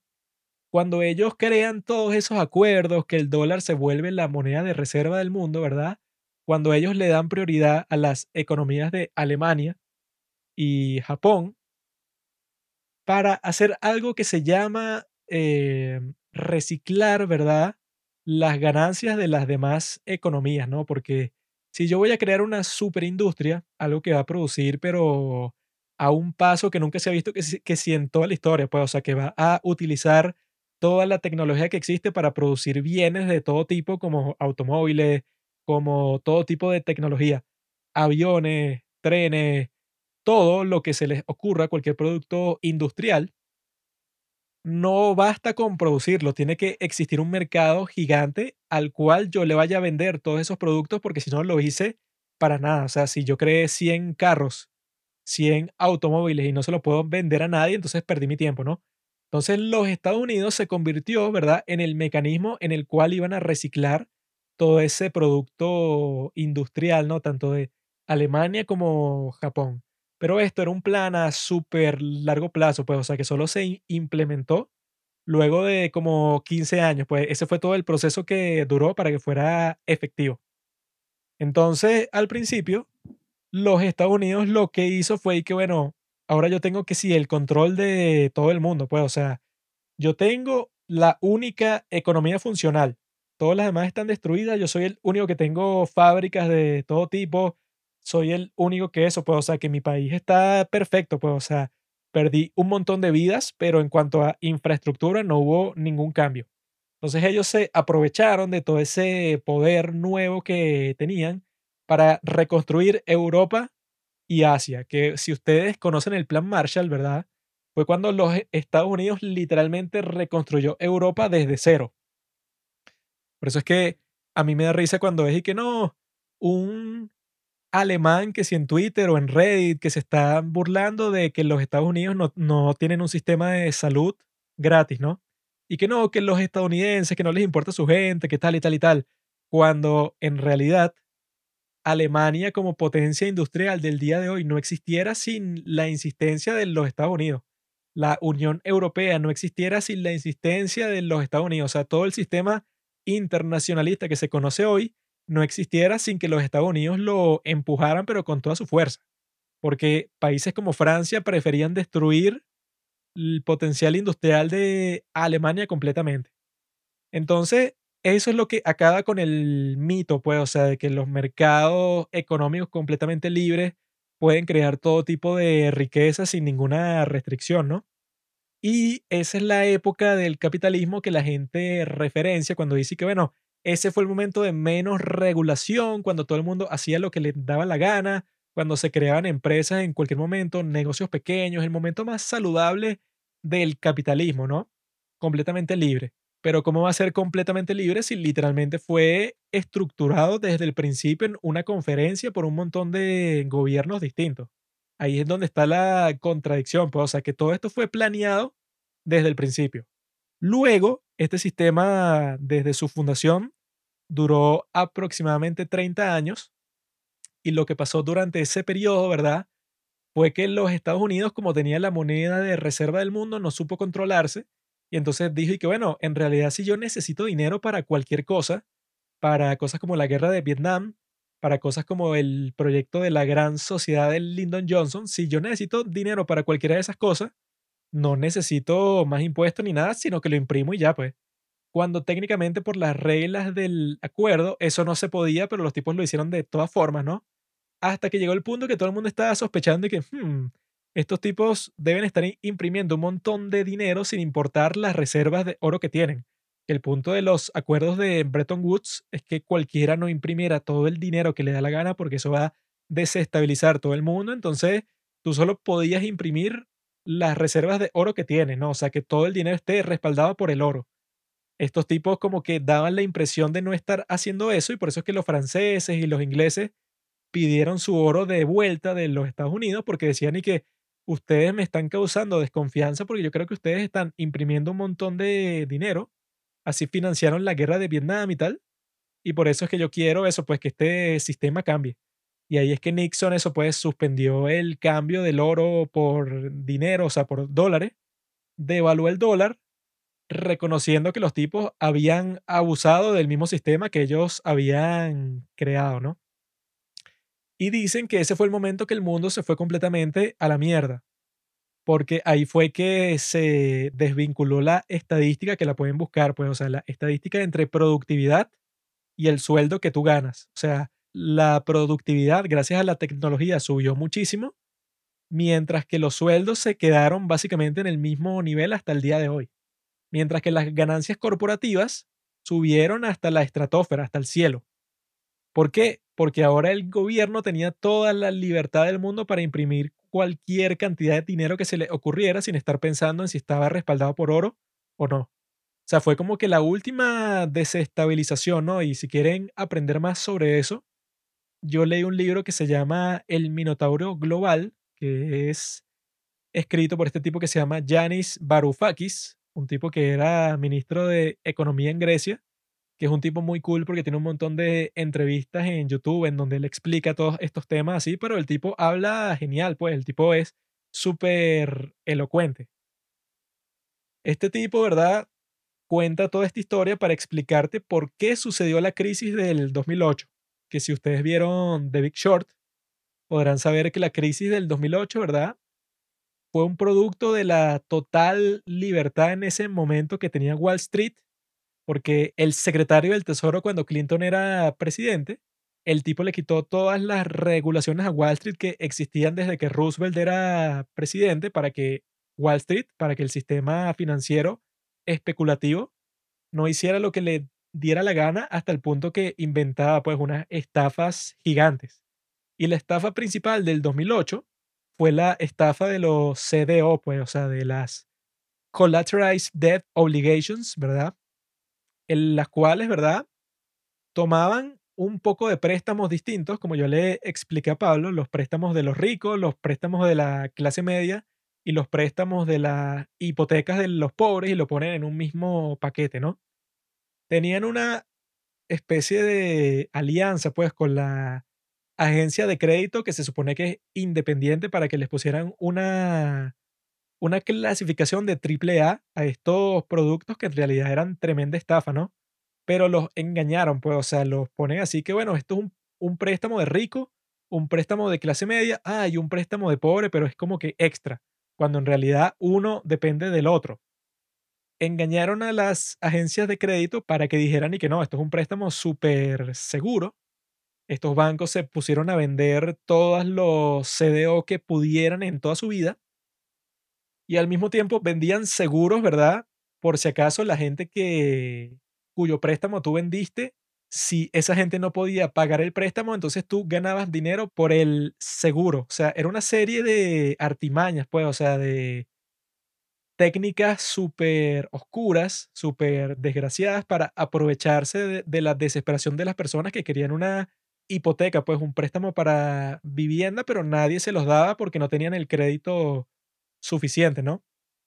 Entonces cuando pasa esto, obviamente todo ese dinero desaparece de un día para otro porque estos tipos literalmente les dieron préstamos a personas que ellos sabían desde el principio que no podían pagarlos, pues. Cuando pasa eso, colapsa la economía en sí y este tipo, Yanis Varoufakis, dice que ese fue el momento que el capitalismo como sistema quedó de rodillas, pues, o sea, quedó completamente eh, indefenso frente a los peligros, pues, o que causan que cuando tú dejas que gente súper poderosa, gente que eso, pues, o que tiene todas las conexiones para crear estos artefactos financieros para volverse ricos de un día para otro, o sea, que literalmente es una estafa. Los tipos crean una estafa completa y les permitió eso, pues, o si tú ves un documental como, ¿cómo es que se llama? El de la crisis. Inside Job. Si tú ves Inside Job, ves como estos tipos, eso, pues, o sea, ellos sabían que eso podía crear una crisis catastrófica en todas partes del mundo y no les importó en lo absoluto, ¿no? Entonces, bueno, ya sabemos por qué sucedió todo esto, pues, o sea, sabemos el trasfondo. Si ustedes quieren ir más a fondo todavía, les recomiendo que se lean los libros de este tipo, Yanis Varoufakis, porque es un tipo eso que explica todo bastante claro, es un tipo que es de izquierda en cierto sentido, pero de izquierda, o sea, él se define que como marxista libertario, o sea, que pueden decir que es como que una contradicción, pero es un tipo que tiene todo bastante claro, pues, o sea, que no tiene ningún odio ideológico, sino que es alguien que desde el principio, ¿verdad? Él como que siempre está pensando en cualquier asunto de una forma bastante profunda, ¿no? Entonces, cuando él explica todo esto, cuando expresa todo esto, aquí es que vemos cómo es que surge, pienso yo, la desesperación principal, que siempre va a ser la económica. En la crisis esa del 2008, todo el mundo dice, incluido este tipo, que bueno, eso fue el 1929, pero de nuestra generación, pues, o sea, como que lo que determinaría el futuro económico de todas las personas que pasaron por eso, Peor que el COVID. sí. Porque de un día para otro, eso, pues, o sea, muchísimo dinero desapareció y ya se desestabilizó no solo la economía de los Estados Unidos, sino de todo el mundo. Fue una catástrofe completa y que fue totalmente artificial, pues, o sea, que no se debió eso, pues, al COVID, que la gente al principio fue que, ah, bueno, vamos a clausurar todo, pero por una razón eh, médica. En el caso de la crisis del 2008 no tuvo ninguna razón que no fuera la codicia excesiva de estos tipos banqueros de Wall Street, ¿no? Occupy Wall Street. Y la reacción a todo eso fue que, ah, bueno, vamos a mantener el sistema. O sea, tipos como Obama, él trajo a todas las personas que causaron la crisis para que la solventaran. Y que el sistema de Wall Street no fue culpado, pues, o sea, no fue como que enjuiciado por la opinión común. Las personas del mundo no dijeron ni que, ah, bueno, aquí están los culpables, aquí están los tipos que nos hicieron pasar por tanto sufrimiento porque le dieron prioridad a su codicia sobre todas las cosas. O sea, nunca hubo justicia con respecto a esta crisis, ¿no? Y que causó un sufrimiento increíble, una pobreza increíble, un desempleo gigante. Entonces, como la economía del mundo está tan conectada, o sea, ese es otro de los factores por las que gente, a pesar de las fronteras que nos separan, podemos identificarnos con un montón de situaciones sociales, ¿no? Y a partir de esto podemos ver por qué Pablo es un gran tontillo, porque estamos viendo como desde el principio del siglo XX la influencia de los Estados Unidos ha determinado el transcurso pues de toda la economía mundial, tanto para bien como para mal, y que eso significa eso, que hay que prestar especial atención en todo eso, porque existió una injusticia, pero increíble, una injusticia que hasta el día de hoy, ¿verdad? Ponte que tú eras una persona que en esos días perdió sus ahorros completamente, o sea, los ahorros de toda tu vida estaban invertidos en cualquiera de estos productos financieros, ¿no? O que ni siquiera ese era el caso, sino que tuviste la mala suerte de estar en alguno de estos bancos que entró en default, ¿no? si ese es tu caso y tú ves que todas estas instituciones financieras no son castigadas, sino que les salvan el banco a pesar de que crearon la estafa más grande de toda la historia, yo creo que la gente que sobrevivió eso es la gente más marginalizada de todo el mundo, pues, o sea, son personas que fuiste estafado completamente, nunca viste nada parecido a la justicia y que en ese contexto fue que se desarrolló la sociedad de los Estados Unidos que vemos el día de hoy. Mucha gente dice que eso es lo que explica en parte el triunfo de Trump, porque había tanta gente que estaba cansada de las promesas falsas, o sea, que llega un tipo como Obama, que toda su campaña sea que no, yo soy diferente, yo soy un tipo que me importa la gente, soy un tipo empático, soy un tipo que voy a poner las prioridades de las personas sobre todas las cosas, sobre las personas de mi nación. Sin embargo, el tipo eso perdona a todos los bancos en el, en el 2008. Entonces dice que e, en el 2016 toda la gente que estaba enojada con el gobierno, o sea, la gente que estaba pensando que todos ustedes son unos ladrones, todos ustedes están cuadrados con Wall Street, todos ustedes están básicamente poniendo los intereses económicos pues de la élite sobre los nuestros. Dicen que la creación de Trump empezó por ahí y que al mismo tiempo, ¿verdad? Después del 2008 nace ese movimiento llamado Occupy Wall Street, que bueno, fue la reacción de la gente diciendo y que bueno, estos tipos son unos estafadores desgraciados, ¿no? Y entonces hay una estadística que dice que justo después de eso, después de que nace este movimiento que duró un montón de tiempo, de gente que estaba eso, protestando contra estos ladrones, es que los medios, ¿verdad? Comenzaron a darle eso, pues la exposición más grande del mundo a toda esta narrativa de que no, que existe una especie de racismo sistemático, que los Estados Unidos es una nación pero totalmente podrida, que el sistema del capitalismo hay que reformarlo completamente para la igualdad y tal, y que no, eso puede, o sea, que la diversidad, los inmigrantes, toda esta cuestión, ¿verdad? Es una especie de movimiento social, sobre todo la parte del racismo, o sea, que dicen que esta narrativa es completamente artificial para causar todo tipo de divisiones en un grupo que está totalmente unido bajo la misma causa, un grupo de gente que esté así y que, bueno, estamos divididos por nuestra raza cuando en realidad tu división no es por esa, sino es por tu clase social. O sea, Wall Street, de la nada, desde el 2008, existe como que una explosión, o sea, de todas las historias que tienen que ver con el racismo, como si hubiera una operación para que todas las personas dejen de prestarle atención al- a Wall Street, a las divisiones de clase, a los pobres, la clase media, los ricos, para que no piensen el mundo de esa manera, sino que lo piensen más entre racistas y víctimas. O sea, que dicen que ese, este movimiento woke que estamos viendo el día de hoy, ¿verdad? No es nada orgánico, sino que fue creado eso pues como que una cortina de humo para esconder quiénes son los que en realidad han causado como que esta degeneración completa del tejido social. Lo que más importa, ¿verdad? Para la salud de una sociedad es ese tejido social que en cierto sentido está basado en la economía y que eso, pues, cuando es destruido completamente, como fue en el 2008, no es sorpresa de que pase un acontecimiento social como lo fue la victoria de Trump y la creación de un grupo de gente totalmente marginada que tanto el Partido Demócrata como el Republicano les dice al mismo tiempo y que, bueno, aquí ustedes en realidad son pobres porque son unos perdedores, pues ustedes no innovan, ustedes no hacen nada valioso y por lo tanto casi que les dicen que se merecen lo que tienen. Así es como actúa Thomas Wayne en la película del Joker. Por eso es que yo lo vi reflejado ahí totalmente. Y por eso es que esa es una de las razones principales de cosas de esos como el 6 de enero en los Estados Unidos en el 2021, ¿no? Pasó eso. Mm, sí, en el 2021. Yo creo que eso, ¿verdad? Se ocasiona, pues, o sea, cuando ves que hay un grupo de gente que eso, que literalmente no tienen nada que perder y se une a estos movimientos radicales contra personas que eso, que están más aliadas con Wall Street, imposible. O sea, tanto el Partido Demócrata contra como el Republicano están súper aliados con Wall Street.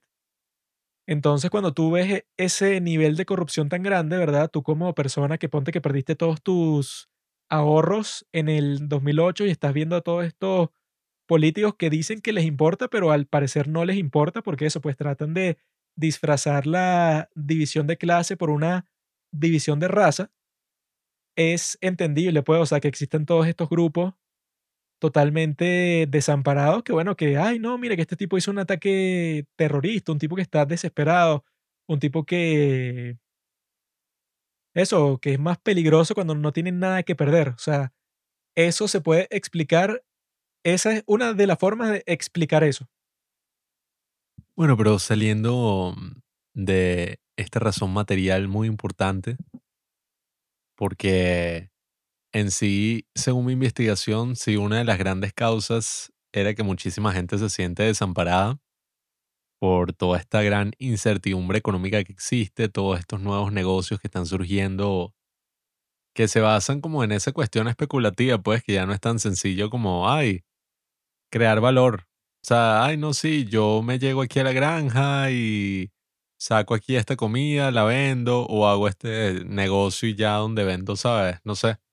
Ay, voy a seguir el negocio familiar de vender esta cosa. Mi familia son puros zapateros, son puras cosas así. Sino que, claro, ya en la actualidad, en base a todo eso que has contado, pues todo eso del cómo se fundó el sistema financiero, todas las crisis que llegaron, bueno, que nos llevaron hasta el día de hoy, es lo que ha creado como que, bueno, una gran incertidumbre. Y yo creo que esa gran incertidumbre se relaciona precisamente con lo económico y con los hombres, desde el punto de vista de que los hombres siempre han sido considerados como, bueno, eh, tienen el rol de lo que es el proveedor. O sea, el hombre es el que, no sé, debe proveer, debe proveer la comida, debe proveer el dinero, etcétera. No sé, bueno, se pueden hablar de las distintas razones por las que eso es así. Hay razones biológicas, hay razones, no sé, de la sociedad en general. No tienen que existir razones, es como es y ya.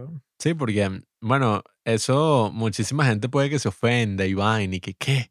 Las mujeres también pueden proveer tal y, ajá, ok, es verdad en la sociedad en la que vivimos, pero bueno, claro, o sea, hablando ya de roles tradicionales, si nos vamos a una sociedad donde el trabajo ya es mucho más, no sé, tienes que casar, tienes que tal, y la mujer está embarazada, ya sí tiene más sentido saber por qué es que el hombre se tiene que encargar de proveer, pues. Entonces, Es obvio para cualquier persona eso, que no se ofenda por pensar en temas de ese estilo. no, o sea, la cuestión es que es importante resaltar eso porque en la actualidad obviamente ya no es así, o sea, ya no es y que, no, sí, claro, o sea, la mujer embarazada sí y está todos los nueve meses ahí en la hamaca mientras el hombre está ahí cuidándola de los depredadores y tal, sino que claro, en la sociedad moderna ya las cosas son muchísimo más fáciles, o sea, ya incluso, nada, la mujer, embarazada puede seguir trabajando, puede ser incluso una madre soltera y de alguna forma no es y que no, sí, se va a morir, su hijo no va a sobrevivir porque no tiene nadie que la proteja. Y los trabajos precisamente han cambiado muchísimo de esas labores manuales y tal, en la mayoría de los casos. Y muchísimos jóvenes nos encontramos con la realidad de que, bueno, ¿de qué coño voy a trabajar? ¿Qué se supone que debería hacer en la sociedad? ¿Cuál es mi rol? Porque en las sociedades tradicionales siempre existían como que estos rituales, o sea, todas estas cosas por las que alguien tenía que pasar para ya volverse un miembro pleno de la sociedad, de la comunidad. No, claro, o sea, esta persona tiene que, no sé, pasar este ritual para volverse hombre. Tiene que demostrar valentía en todas estas pruebas que le vamos a poner para que pueda ser aceptado como parte de la tribu. Y claro, en la actualidad no tenemos como que ninguno de esos rituales ni ninguna de esas cosas. Y se crea esta gran incertidumbre que, bueno, no es por decir que, claro, tenemos que volver a como eran las cosas antes, que todo era maravilloso. No, o sea, yo creo que no se trata de eso, pero sí se trata de que, oye, se necesita llegar a una alternativa y se necesita llegar como que, ah, bueno, entonces, ¿cuáles son estos nuevos roles? Pues, o sea, ¿cuáles son los nuevos roles que juega el hombre en la sociedad? ¿Cuáles son los nuevos roles que juega la mujer? Y definir un poco más esas cosas porque a la larga, toda esa incertidumbre lo que crea es oye, muchísima gente deprimida, muchísimos hombres que no saben en verdad y que, bueno, tienen que si toda esta ira acumulada, tienen todas estas cosas ahí que, no sé, vienen de cosas que les han dicho sus padres, cosas que han visto en películas, cosas que han visto en general y que en la sociedad suelen haber muchísimos mensajes contradictorios, o sea, si te das cuenta, como que no, tú tienes que ser un tipo, o sea, tienes que ser un tipo alfa así que, no sé, las figuras así mega masculinas, súper musculoso, súper tal, pero al mismo tiempo y que no, eres un machista. O sea, tú tienes que ser también un tipo así súper sensible, tienes que ser un tipo conectado así con tu lado femenino. Y después de todo eso, bueno, ni siquiera, no, o sea, eso de hombre también es un concepto extraño porque eso es algo creado por la sociedad. Tú en verdad tienes que elegir simplemente qué es lo que quieres ser y ya, y definirte a través de tu género.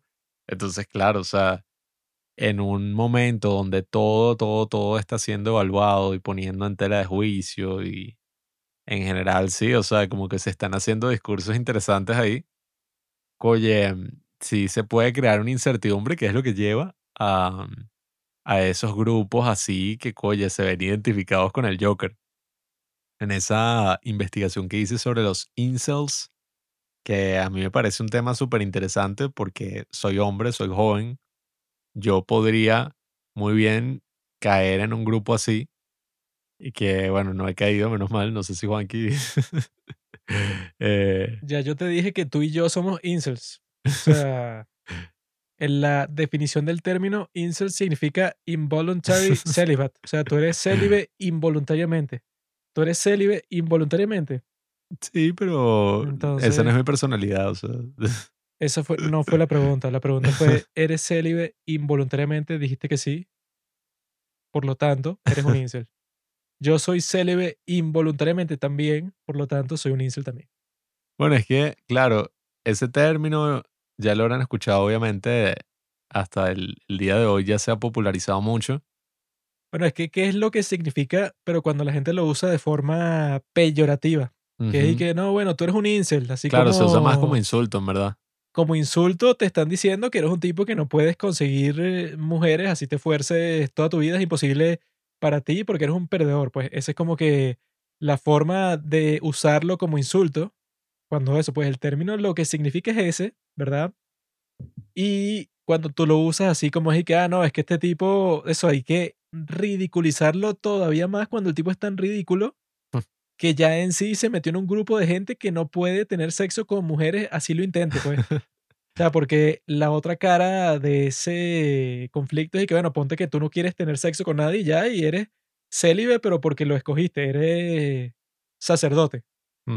Pero estos tipos están juntos reconociendo que no pueden. O sea, que ellos quieren y no pueden. No, y, Y tú cuando ves eso, lo que se te ocurre decir es que, mira, tú eres un perdedor. O sea, ellos yo creo que ya reconocieron eso, ¿no? Claro. Y tú les estás como que metiendo el dedo en la llaga así, que mira, tú sabes que eres un perdedor, pues te lo recuerdo, eres un súper perdedor. Claro, es que ese grupo también es una cuestión súper loca porque yo como investigando un poco me metí, eh, hay algunos foros que todavía están abiertos, todo eso se dice que empezó con una página que creó una tipa, así en internet, en el internet del finales de los 90 y que, ay, soy involuntariamente célibe.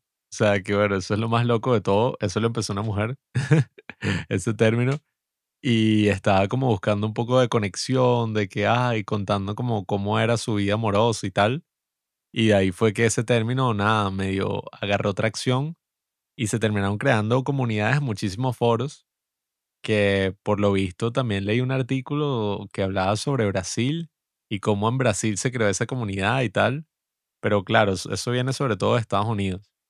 Entonces, nada, o sea, el día de hoy tiene un tinte muy horrible y muy siniestro porque a esa comunidad, que son todos estos tipos que han creado como una visión del mundo donde dividen a las cosas como que, ay, bueno, están las Stacy y están los chats. Los chats son estos así como el estereotipo del alfa male que puede tener sexo con muchas mujeres y es así todo musculoso y exitoso. Tiene que ser yo un carro deportivo. Y las Stacy son estas mujeres interesadas que lo que quieren es que eso, están buenísimas y tal. Y lo que quieren es tener sexo con los chats y aprovecharse de los hombres para quitarles el dinero, qué sé yo. Están, esas son las dos categorías y después están los Virgin y los Becky, ¿no? Que es como que las Becky son el antónimo de las Stacy, pero son estas bichas y que es una vaina súper misógina y que las tipas que no están tan buenas y se meten en todos esos grupos así que sí de anime y vaina para llamar la atención y decir que ellas sí son interesantes y vaina, pero ellas solo quieren estar con un chat. Es una vaina así toda loca y los Virgin, bueno, son como todos los incels que están obsesionados con la mandíbula, eh, con que no tienen una mandíbula lo suficientemente desarrollada y son como que estos tipos que no pueden tener sexo con nadie, incluso si quieren, porque son demasiado feos. Y nada, o sea, en verdad es una narrativa que yo nunca, metiéndome en este grupo hoy, eh, me había metido, o sea, como que leí unas cuantas publicaciones y yo, marico, o sea, ¿qué es esto? O sea, nunca había visto como gente tan deprimida, gente que no es que, ah, ¿sabes? En general, uno en un, no sé, en una comunidad de estas internet, uno dice como, coño, me siento mal, me pasó esto, y usualmente es para que la gente te comente como, coño, eh, todo va a estar bien, deberías ir a un psicólogo, yo haría esto en tu caso, ¿sabes? Como que te dé consejo. Pero en este caso es y que, sí, es verdad, eres un maldito virgen y tal, yo también lo soy, nunca vamos a obtener a nadie.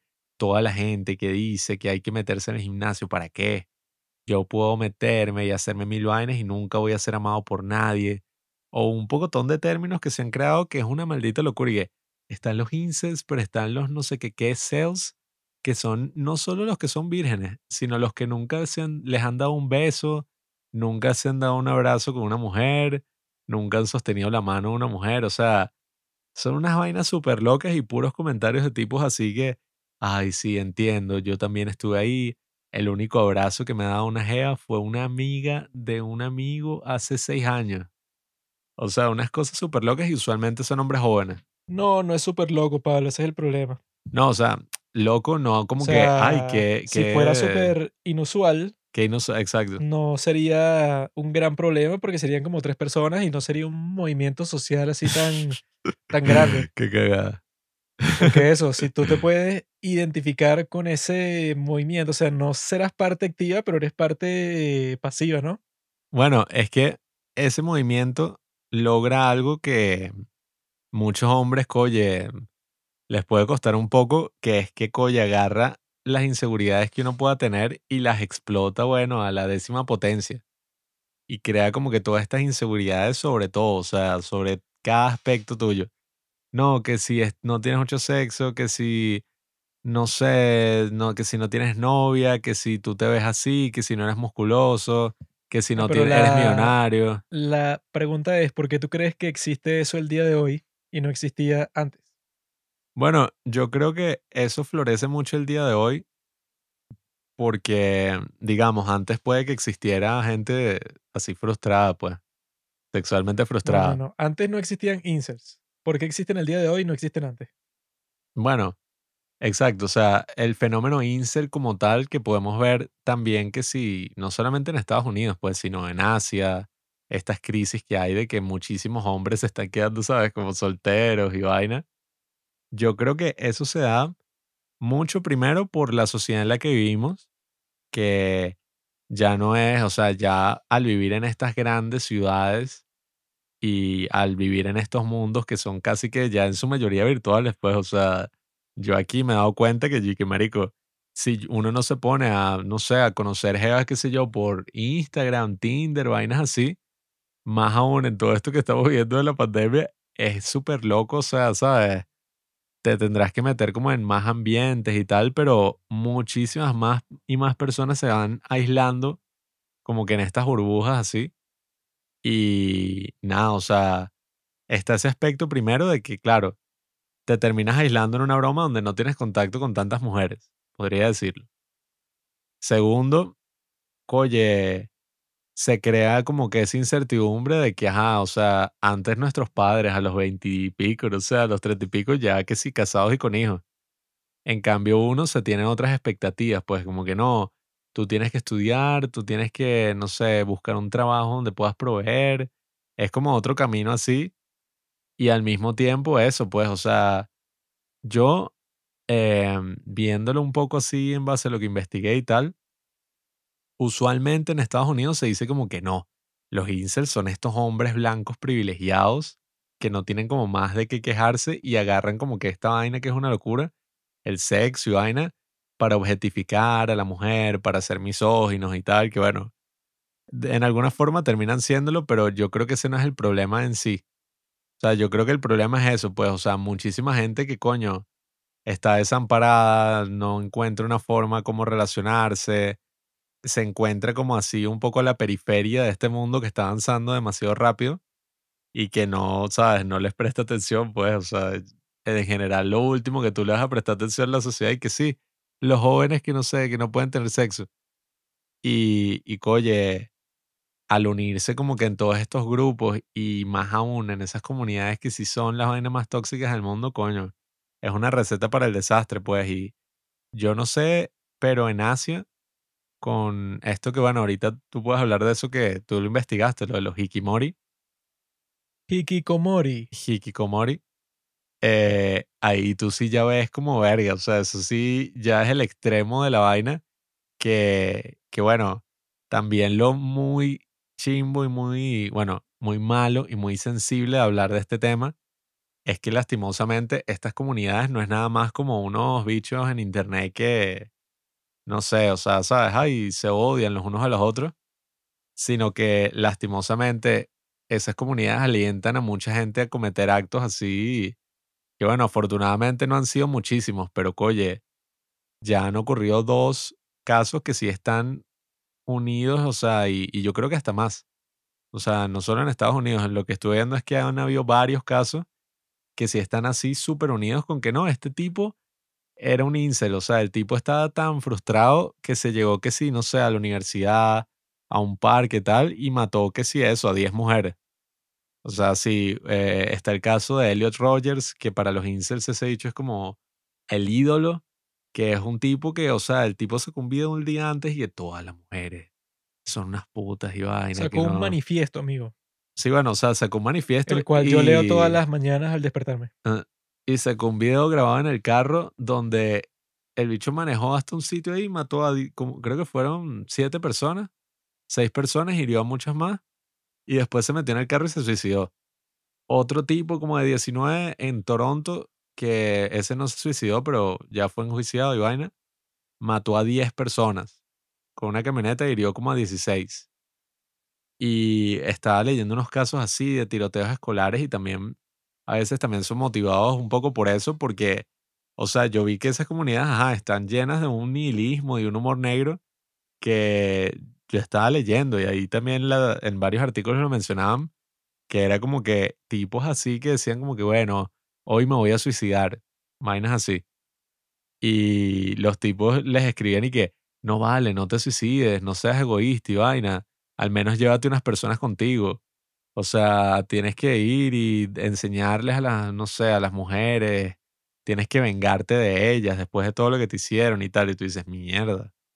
O sea, entonces, bueno, ya cuéntanos un poco cómo es la vaina así en, en Asia y eso, que creo que es un poco distinta y, y espero que no sea tan violenta como esta. Antes de eso, mi amigo, te voy a contar la verdadera razón por la que existen los incel, como tú. Mm. Wall Street te dice y que, bueno, tú nunca vas a ser solvente, nunca vas a tener dinero, nunca vas a tener tu propia casa, nunca vas a tener suficiente dinero para nada de las cosas que tú quisieras hacer porque nosotros nos lo embolsillamos, pues es nuestro y ya. Eso te dice Wall Street. Y la sociedad te dice que, mira, tú tienes privilegio, tú has pasado un montón de tiempo como que dominando a todo el mundo, o sea, tú no tienes derecho a seguir teniendo esa posición de poder sobre todo, o sea, esa es la élite y eso. Y al mismo tiempo, no existe el otro factor que era el de la religión, que como dijo nuestro gran amigo Friedrich Nietzsche, él dijo que nosotros matamos a Dios y que la gente piensa que cuando Nietzsche dijo eso y que, ah, no, Nietzsche era Un ateo. Sí, era un tipo que está ahí que, bueno, que se joda a toda la gente religiosa, pero en realidad Nietzsche, cuando se refería a ese hecho, es que la gente ya no, no le interesa la religión. Y él escribió eso en el siglo XIX, o sea, En el día de hoy, obviamente Exacto. que eso es mucho más, eh, ¿cómo se dice?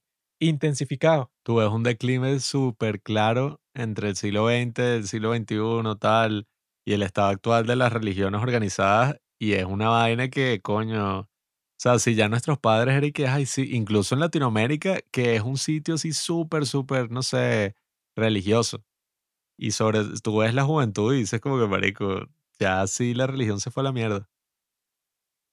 Bueno, es que en el pasado sí, eso era lo que incluso fundamentaba el Estado como tal, y tú de repente lo quitas, o sea, que tú dices, bueno, esto ya no es tan importante. Todos estos valores, todas estas cuestiones ya no estructuran la sociedad, sino que tú en realidad puedes hacer lo que te dé la gana y no, y no importa eso, no hay nada que fundamente las cosas que hace la gente, pues, o sea, su comportamiento y la manera que desarrollan que si sus relaciones y todas esas cuestiones Ok, eso puede estar bien para algunas personas. Yo no soy particularmente religioso ni nada. Sin embargo, este Nietzsche reconoce ese problema, pues, o sea, que si tú por miles y miles de años fundamentaste todos los valores y las cosas que son importantes para la sociedad en la religión, sea cual sea, sea el cristianismo, el islamismo, el judaísmo, tú fundamentaste ahí los valores, la moral, cómo se estructuran las familias y la sociedad en sí, porque bueno, la familia es la unidad de la sociedad. Y tú de repente quitas todo eso a un lado, ¿verdad? Al mismo tiempo que la incertidumbre económica es que sí más grande que desde 1929.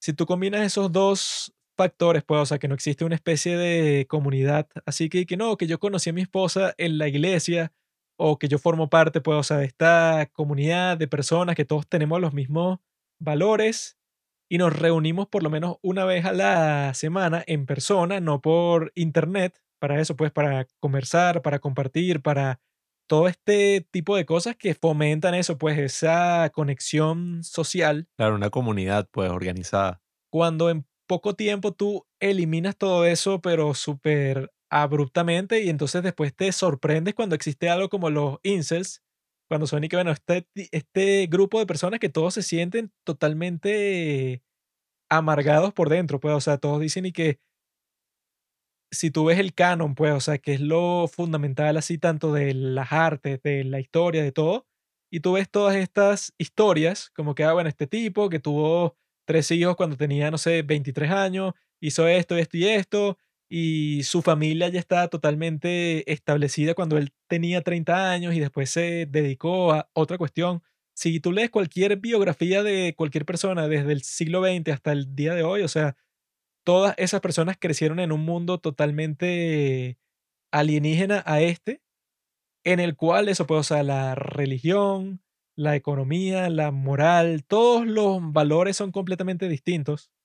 Entonces, la gente yo pienso que tiene una reacción muy injusta frente a todos estos grupos así de gente desesperada, pues, o sea, de que no, que estos son todos unos perdedores, de que esto es gente que no sabe qué es lo que está haciendo, cuando si esto es un periodo de transición, como dijimos al principio, es natural que todo el mundo esté confundido, pues, o sea, que tú como hombre no sepas cuál tiene que ser tu rol, como mujer tampoco sabes cuál tiene que ser tu rol, y hay algunas personas en todos esos grupos particularmente fastidiosos que son y que no, bueno, en realidad tú no, tú no tienes que tener ningún rol de nada y tú cuando naces puedes escoger todas las cosas, pues, o sea, si tus padres te, te fuerzan a que creas en algo o te fuerzan a que seas de un género particular o te fuerzan a cualquier cosa, bueno, eso es una coerción de todas tus libertades.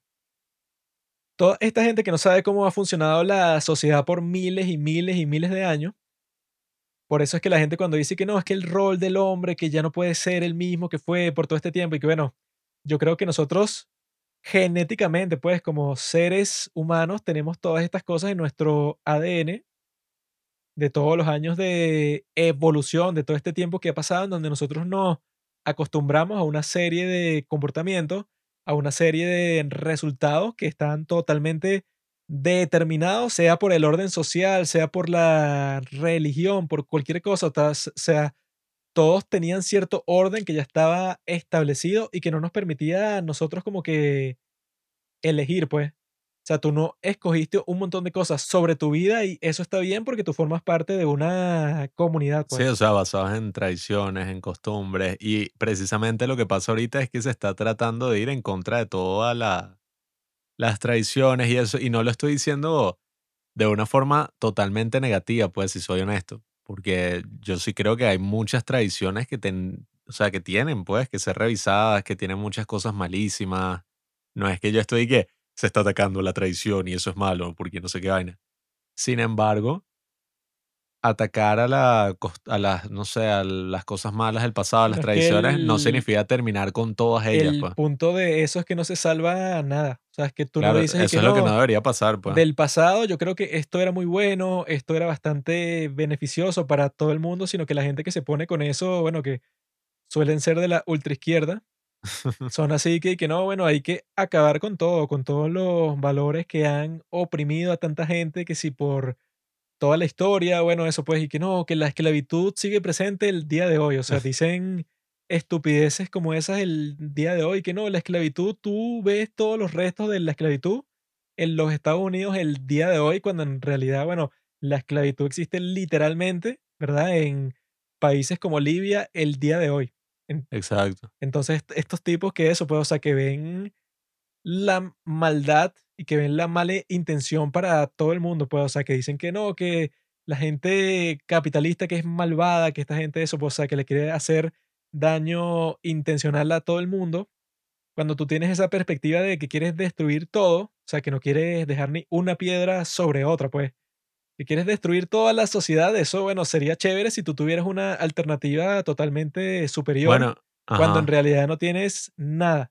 Entonces, Es que, todos estos grupos aparecen para crear algo, pues, o sea, tú no tienes ninguna comunidad en la cual apoyarte cuando la estás pasando mal, por lo tanto, la creas de la nada con respecto a cualquier cosa, con respecto que no, que me gusta mucho esta serie, o eso, o que eres incel, o que no sé, o que eres transexual, o sea, siempre estás tratando de crear una comunidad nueva porque las comunidades que existían antes se están extinguiendo poco a poco.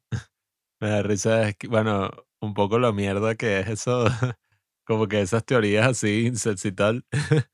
Pero eso es como lo que, la gran crítica que siempre se le hace al posmodernismo, que es que, claro, o sea, las críticas en general nunca están malas, pues, o sea, uno debería poder criticar todo.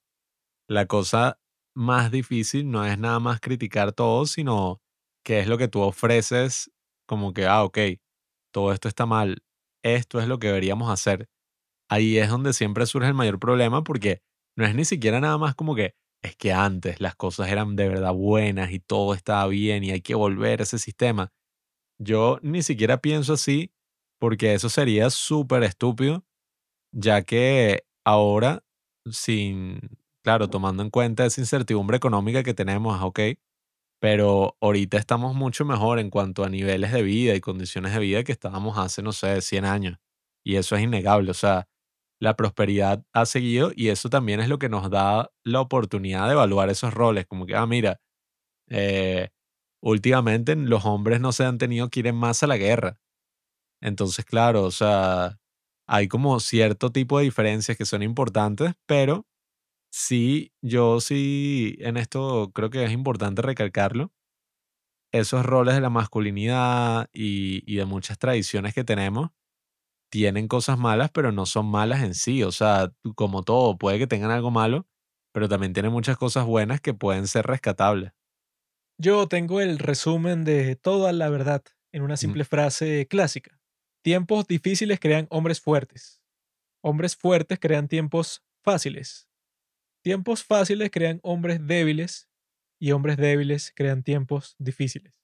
Pura paja. Ese es un ciclo que ha sucedido por toda la historia y que está volviendo a suceder el día de hoy. Aquí. La gente eso pues se acostumbra a todas las comodidades de la vida moderna y que empiezan a recriminar a las cosas que han pasado actualmente o últimamente y que no, es que el capitalismo tiene muchos errores y no sé qué cosa y por eso es que hay que terminarlo todo, que por eso es que este tipo Yanis Varoufakis es tremendo genio porque el tipo es de izquierda, reconoce eso, pues el tipo ha estudiado toda la evolución del capitalismo desde que comenzó y el tipo está claro que el capitalismo ha levantado de la pobreza a muchísimas personas, o sea, que ha sido una innovación maravillosa, increíble, y el tipo al mismo tiempo le diagnostica sus problemas para crear algo mejor. O sea, el tipo es un verdadero revolucionario porque al principio él sabe que, bueno, hay que crear algo mejor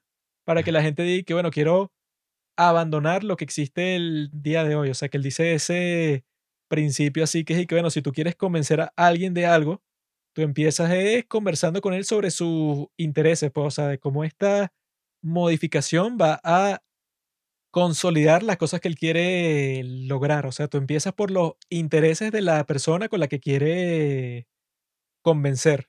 No hay que, no, Pablo, tú tienes que sacrificarte para que los niños en China coman. Tú vas a estar y que, bueno, a mí me da igual los niños en China que ni conozco ni nada. Pero si yo te digo que, mira, bro, si tú comes este tipo de carne, te sale más barata que este otro y tal. O sea, eso Ay, es e- eso es 10 más mil, importante hoy más que nunca. eso es 10 mil veces más beneficioso y que no, Pablo, lo siento, tú tienes que dejar atrás todo tu modo de vida si quieres salvar el planeta. O sea, no donde tú vives, sino unos muchachos que viven allá en una isla en África que eso, si tú no dejas de manejar tu automóvil, se van a morir. A ti si te dicen eso, tú dices y que me da igual que se mueran, o sea, yo no los conozco, o sea, eso es totalmente natural pues en el ser humano. Nuestro amigo Janis no hace eso, sino que el tipo, bueno, tiene unas soluciones todas complicadas ahí de, de cuál puede ser el futuro, porque él dice eso, pues si yo quiero ser revolucionario es porque tengo un plan que no se ha visto nunca antes. No hay que, bueno, Pablo, si me das tu dinero, yo se lo doy a ese otro que está ahí que es pobre y todo es mejor. Pero la cuestión es esa, pues, o sea, que si lo ves así en el gran esquema de las cosas, las cuestiones que están pasando, eso, existen todos esos grupos que se sienten que eso, que están viviendo un infierno, y tú puedes vivir un infierno sobre todo cuando no sabes qué carajo está pasando, pues, o sea, cuando tú aprendiste cuando eras joven esta serie de comportamientos, eso, en el caso de los incel o de otros grupos parecidos, tú aprendiste que, bueno, si yo me comporto de esta forma, obtengo mujer, así, de la forma más simple que existe, pues, y que yo sigo esta serie de pasos y obtengo este objetivo. Sin embargo, eso cuando creces, pues, o sea, cuando ya tienes que si 20 años, te das cuenta que en realidad no es tan fácil, pues, o sea, que el día de hoy existe un ambiente social mucho más complejo con las redes sociales, con todas las personas que conoces, que si el día a día, porque dicen eso, pues, o sea, que hace 100 años los extraños que podían conocer tus padres eran como, no sé, 50 personas en toda su vida, porque la gente no viajaba tanto, no existía el internet, no existían todas estas formas de conocerse y de crear comunidades con gente que está en todas partes del mundo. Sin embargo, el día de hoy todo eso es mucho más complejo, ¿no? Entonces, por ejemplo, existe esa gente retrasada que dice que no, es que mi novio vive en España. Entonces nosotros hablamos por Zoom y tal, y por ahí es que nosotros interactuamos y eso. O sea, tienen como que todas esas nuevas formas de existir socialmente, ¿no? Entonces, claramente, a los hombres les va a costar muchísimo más adaptarse a un ambiente social totalmente nuevo por lo que dice mucha gente, incluidos en ellos nuestro querido amigo Jordan Peterson, que los hombres en general, o sea, el género masculino, tú como hombre, tú no tienes valor intrínseco. O sea, tú naces y no haces un carajo y tú no vales nada, pues tú eres un perdedor, tú eres un loser. Mm. Sin embargo, la mujer, ¿verdad? En sí tiene un valor intrínseco porque la mujer es la que es considerada como que la que es capaz de crear vida, pues, o sea, es la mujer que solo por ser bella, ¿verdad? Ya es como que un valor totalmente eh, extraordinario, pues, o sea, que eso lo dijo Joe Rogan en estos días, que él dijo que el poder que tiene una mujer, que es un 10 de 10, que entra en una habitación, es totalmente mágico, pues, o sea, que cambia todo el ambiente solo con su presencia ahí, ¿no? O sea, es algo que diferencia tajantemente a los dos sexos desde el principio. O sea, una mujer que solo tenga ese atractivo físico ya es suficiente casi que para cualquier hombre, pues, o sea, es la forma en que funcionan los hombres. Para las mujeres es totalmente distinto, pues, o sea, tú puedes ser el tipo más guapo del mundo, Henry Cavill, por ejemplo, pero tu personalidad no le, no le puede gustar a ciertas mujeres o puedes tener unos hábitos que no son como que los más atractivos, pues, o sea, son toda una serie de reglas distintas para cada género, lo cual es eso, es completamente normal. Sin embargo, eso, pues, o sea, en un ambiente social completamente nuevo como este que nadie se ha adaptado completamente, tiene mucho más sentido que los hombres se sientan marginalizados, que se sientan que no saben qué carajo hacer porque están en algo que nadie ha puesto unas reglas y que no, tú primero tienes que hacer esto, después paso dos esto, paso tres, o sea, eso no existe, sino que tú lo tienes que averiguar por ti mismo y que la diferencia fundamental es esa, pues, o sea, que tú como hombre no tienes ningún valor así si no haces nada, si no provees, pues, o sea, si no eres el tipo que consigue un trabajo y que gana mucho dinero y que mantiene a alguien. En cambio, si eres mujer, ya tú principalmente, tú tienes eso, pues, o sea, tienes un valor intrínseco. El hombre socialmente no tiene ningún valor intrínseco. Creo que eso también es importante discutirlo porque eso puede ser muy fácilmente malinterpretado y no, y que malinterpretado por una mujer feminista, ¿qué tal? O sea, malinterpretado por los hombres y, o sea, y por muchísima gente. Porque, no sé, o sea, yo no estoy muy a favor, no, no es que de esa frase, sino de decir esas cosas de ese estilo, porque también creo que, mm, por ejemplo, muchísimos incels toman esa frase específicamente y lo que dicen es y que ves qué mundo tan injusto vivimos. O sea, y que, ya ya y que las mujeres sí tienen valor mientras que los hombres nacen sin valor y lo tienen que construir, qué mierda. Pero a la larga, sea hombre, sea mujer, qué sé yo, yo creo que la sociedad como funciona es como que, marico, tú tienes que tener, construir valor por tu propia cuenta porque la sociedad se basa en la cooperación. O sea, la sociedad se basa en qué es lo que tú puedes hacer, qué es lo que tú puedes hacer por la otra persona. O sea, tú puedes ser súper amable, tú puedes ser una persona, oye, muy pana, de buenos sentimientos, de buen corazón, pero ¿eso qué es lo que aporta a la sociedad en sí? O sea, eso, coño, arrechísimo que tú seas así, pero ¿qué es lo que tú estás aportando a la sociedad? O sea, qué habilidad, en qué eres bueno, en qué, en qué has trabajado. Y eso no es algo malo, o sea, eso es algo, coño, más aún debería ser hasta un motivador como que, ah, oye, ponte a aprender cosas interesantes, ven que puedes trabajar, ve qué habilidades puedes obtener. O sea, eso debería ser un motivador porque al final, si la sociedad se basa en eso, pues mira, ¿qué es lo que puedes hacer? Como ese gran artículo que, que me gusta mucho de David Wong, este gran escritor. Bueno, se llama Jason Pargin, em, que tiene esta columna que es como seis verdades difíciles que te harán una mejor persona. Y él pone esa metáfora de, oye, tú eres un tipo así, le dispararon a alguien y no sé, ponte, estás tú, Juan, y le, me dispararon a mí y llega un tipo que, hola, mira, sí, yo, yo puedo ayudarlo, yo le puedo sacar la bala con un cuchillo. Y tú le dices, ah, coño, ah, mira, que, o sea, y que, ok, eh, a Pablo, pero ajá, eh, eres médico, eres algo, y que, no, no, no, no soy médico. Y, ajá, y, o sea, tienes experiencia, alguna vez, y que, no, no, no, pero mis amigos dicen que yo soy burda de pana.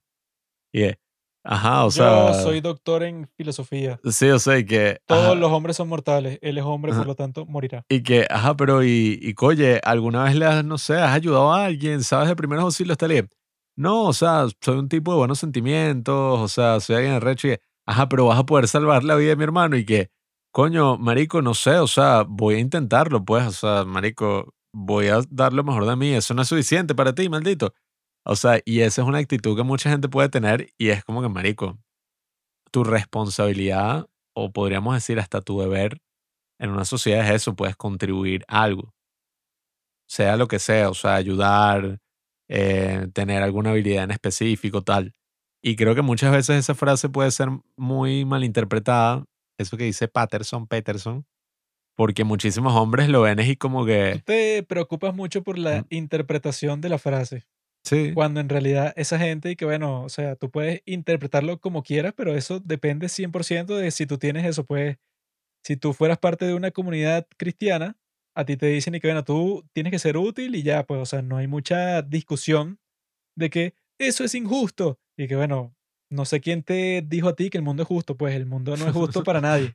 O sea, si a ti te tocó hacer algo, hazlo y ya, pues, o sea, no hay que no, pero es que él nació así, que bueno, mala suerte si tú naciste como hombre, tienes que hacer algo extra, o sea, algo que cree valor para las personas, porque así funciona el mundo y ya, y fin, pues, o sea, no hay que argumentar mucho. Y del otro lado, eso, pues, el hecho de que las mujeres eh, nazcan con un valor intrínseco, bueno, o sea, eso, como cualquier cosa, tiene sus pros y sus contras, pues, o sea, tienen que sí una discriminación totalmente distinta. No, y también dan valor, o sea, tienen que dar valor a la sociedad también, pues, ¿no? Es como...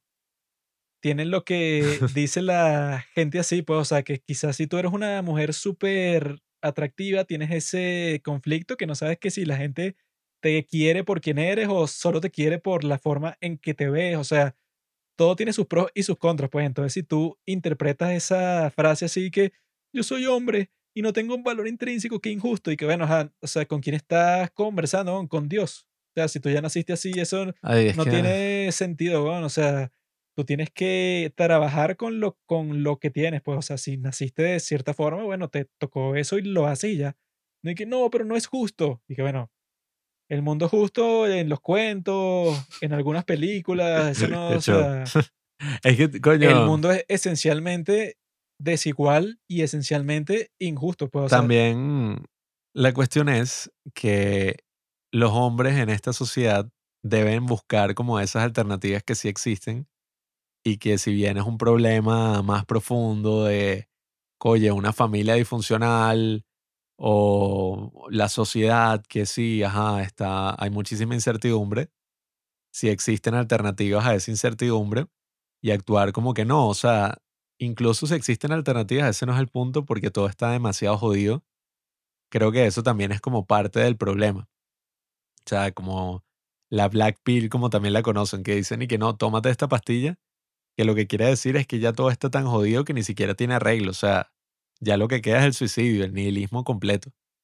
Y esa no es la solución, pues. Y viendo todos estos grupos de insects y viendo cómo se comportan y viendo todas estas cosas, creo que se crean unas narrativas misóginas horribles, pero que el punto de todo esto no debería ser simplemente condenarla, simplemente decir y que sí, es que ellos, mira, o sea, son unos misóginos, son unos sexistas, son unos desgraciados y seguir y seguir y seguir.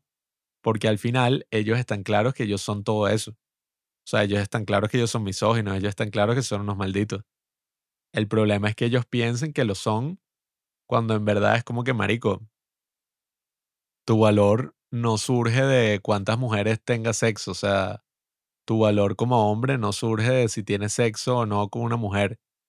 Y si yo te digo eso como sociedad y al mismo tiempo uso la palabra incel como insulto, es un mensaje súper contradictorio que estoy mandando. O sea, es decir, como que, no, o sea, em, las mujeres, o sea, no te deben sexo a ti por nada. O sea, no es que de ti depende que las mujeres tengan sexo contigo.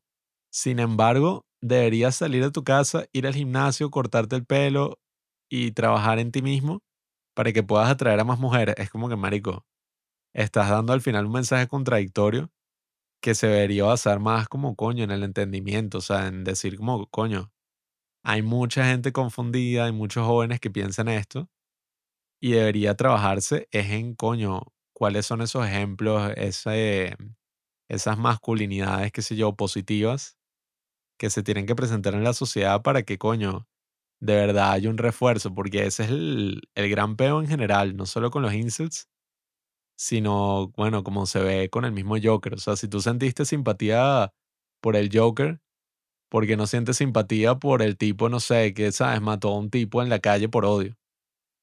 Y es porque, coño, muchísimas veces, y ni siquiera llegando a los casos más horribles y más extremos, que son los crímenes de odio, cuando alguien hace algo así y lo se cancela y tal, la sociedad en sí no tiene como que ninguna forma de reinsertarlo.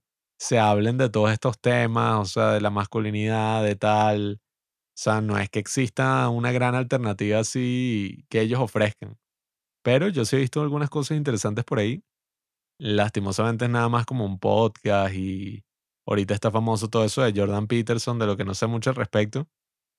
Pero nada, o sea, sí es importante que al menos ellos entiendan que lo que ellos están pasando, bueno, al final son sentimientos, pues, y tú no puedes como que invalidar los sentimientos, ¿sabes? O sea, yo no puedo decirte que no, tú te sientes así, pero bueno, marico, jódete, todo eso es paja, lo tal, porque al final vas a estar como más frustrado. O sea, yo supongo que es como que, bueno, hay mejores formas de procesar eso que estás sintiendo que coño, estar ahí con otra gente que lo que hace es seguir, ¿sabes? Eh, cavando la propia tumba así de que sí, todo eso es verdad, eres un hijo de puta, o sea, hay mejores formas, pues, y creo que lo del Joker sirve un poco para trabajar como esa empatía que, oye, a la larga, y eso es como lo más difícil que, que uno puede entender en todos estos casos así de la sociedad, es que esa gente que comete crímenes atroces es humana, pues. Y, y coño, obviamente que si a mí me pasa algo así, o tengo, no sé, un familiar que alguien cometió un crimen y, y le jodió la vida, voy a estar súper arrecho.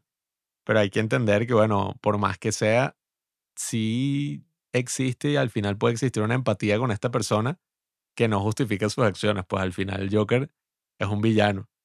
O sea, al final el Joker cuando mata a Burre no es que uno está ahí que sí, qué arrecho, o sea, qué fino este tipo. No, o sea, pero a la largo no lo puede entender, pues, y uno puede entender esas perspectivas sin ser un maldito juicioso.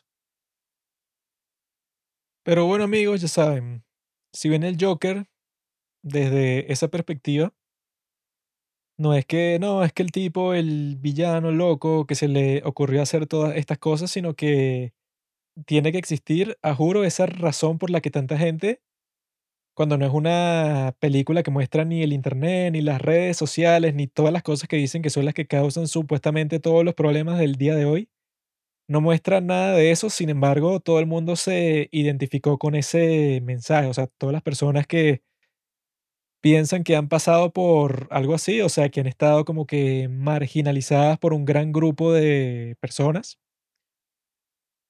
si sintieron eso, pues, o sea, que se acercaron con el personaje, ahí es que está el poder de toda la cuestión, pues, o sea, que tú no puedes decir que el director, ni Joaquin Phoenix, ni nadie, que no, ellos tenían en mente que todo eso iba a pasar, o sea, eso habrá sido una sorpresa para todos ellos, pues, o sea, que se convirtió en un símbolo tan grande. Sobre todo después de que la pandemia, eso, pues, o sea, te haya quitado todas las cosas que antes eran divertidas, pues, o sea, te dice que no, que si tú no te confinas, eres un desgraciado y si no dejas de, eso, pues, de reunirte con personas en cualquier entorno, entonces tú eres un genocida casi. Cuando todo se multiplica, o sea, si ya la sociedad está en ese estado de crisis y llega algo como el COVID y la pandemia y toda esa cuestión y lo exacerba, ahí es que nosotros, o sea, con toda esa conversación se comprenden porque es que se convirtió en algo mucho más grande que una simple película cualquiera. Porque es que eso, pues, porque está en,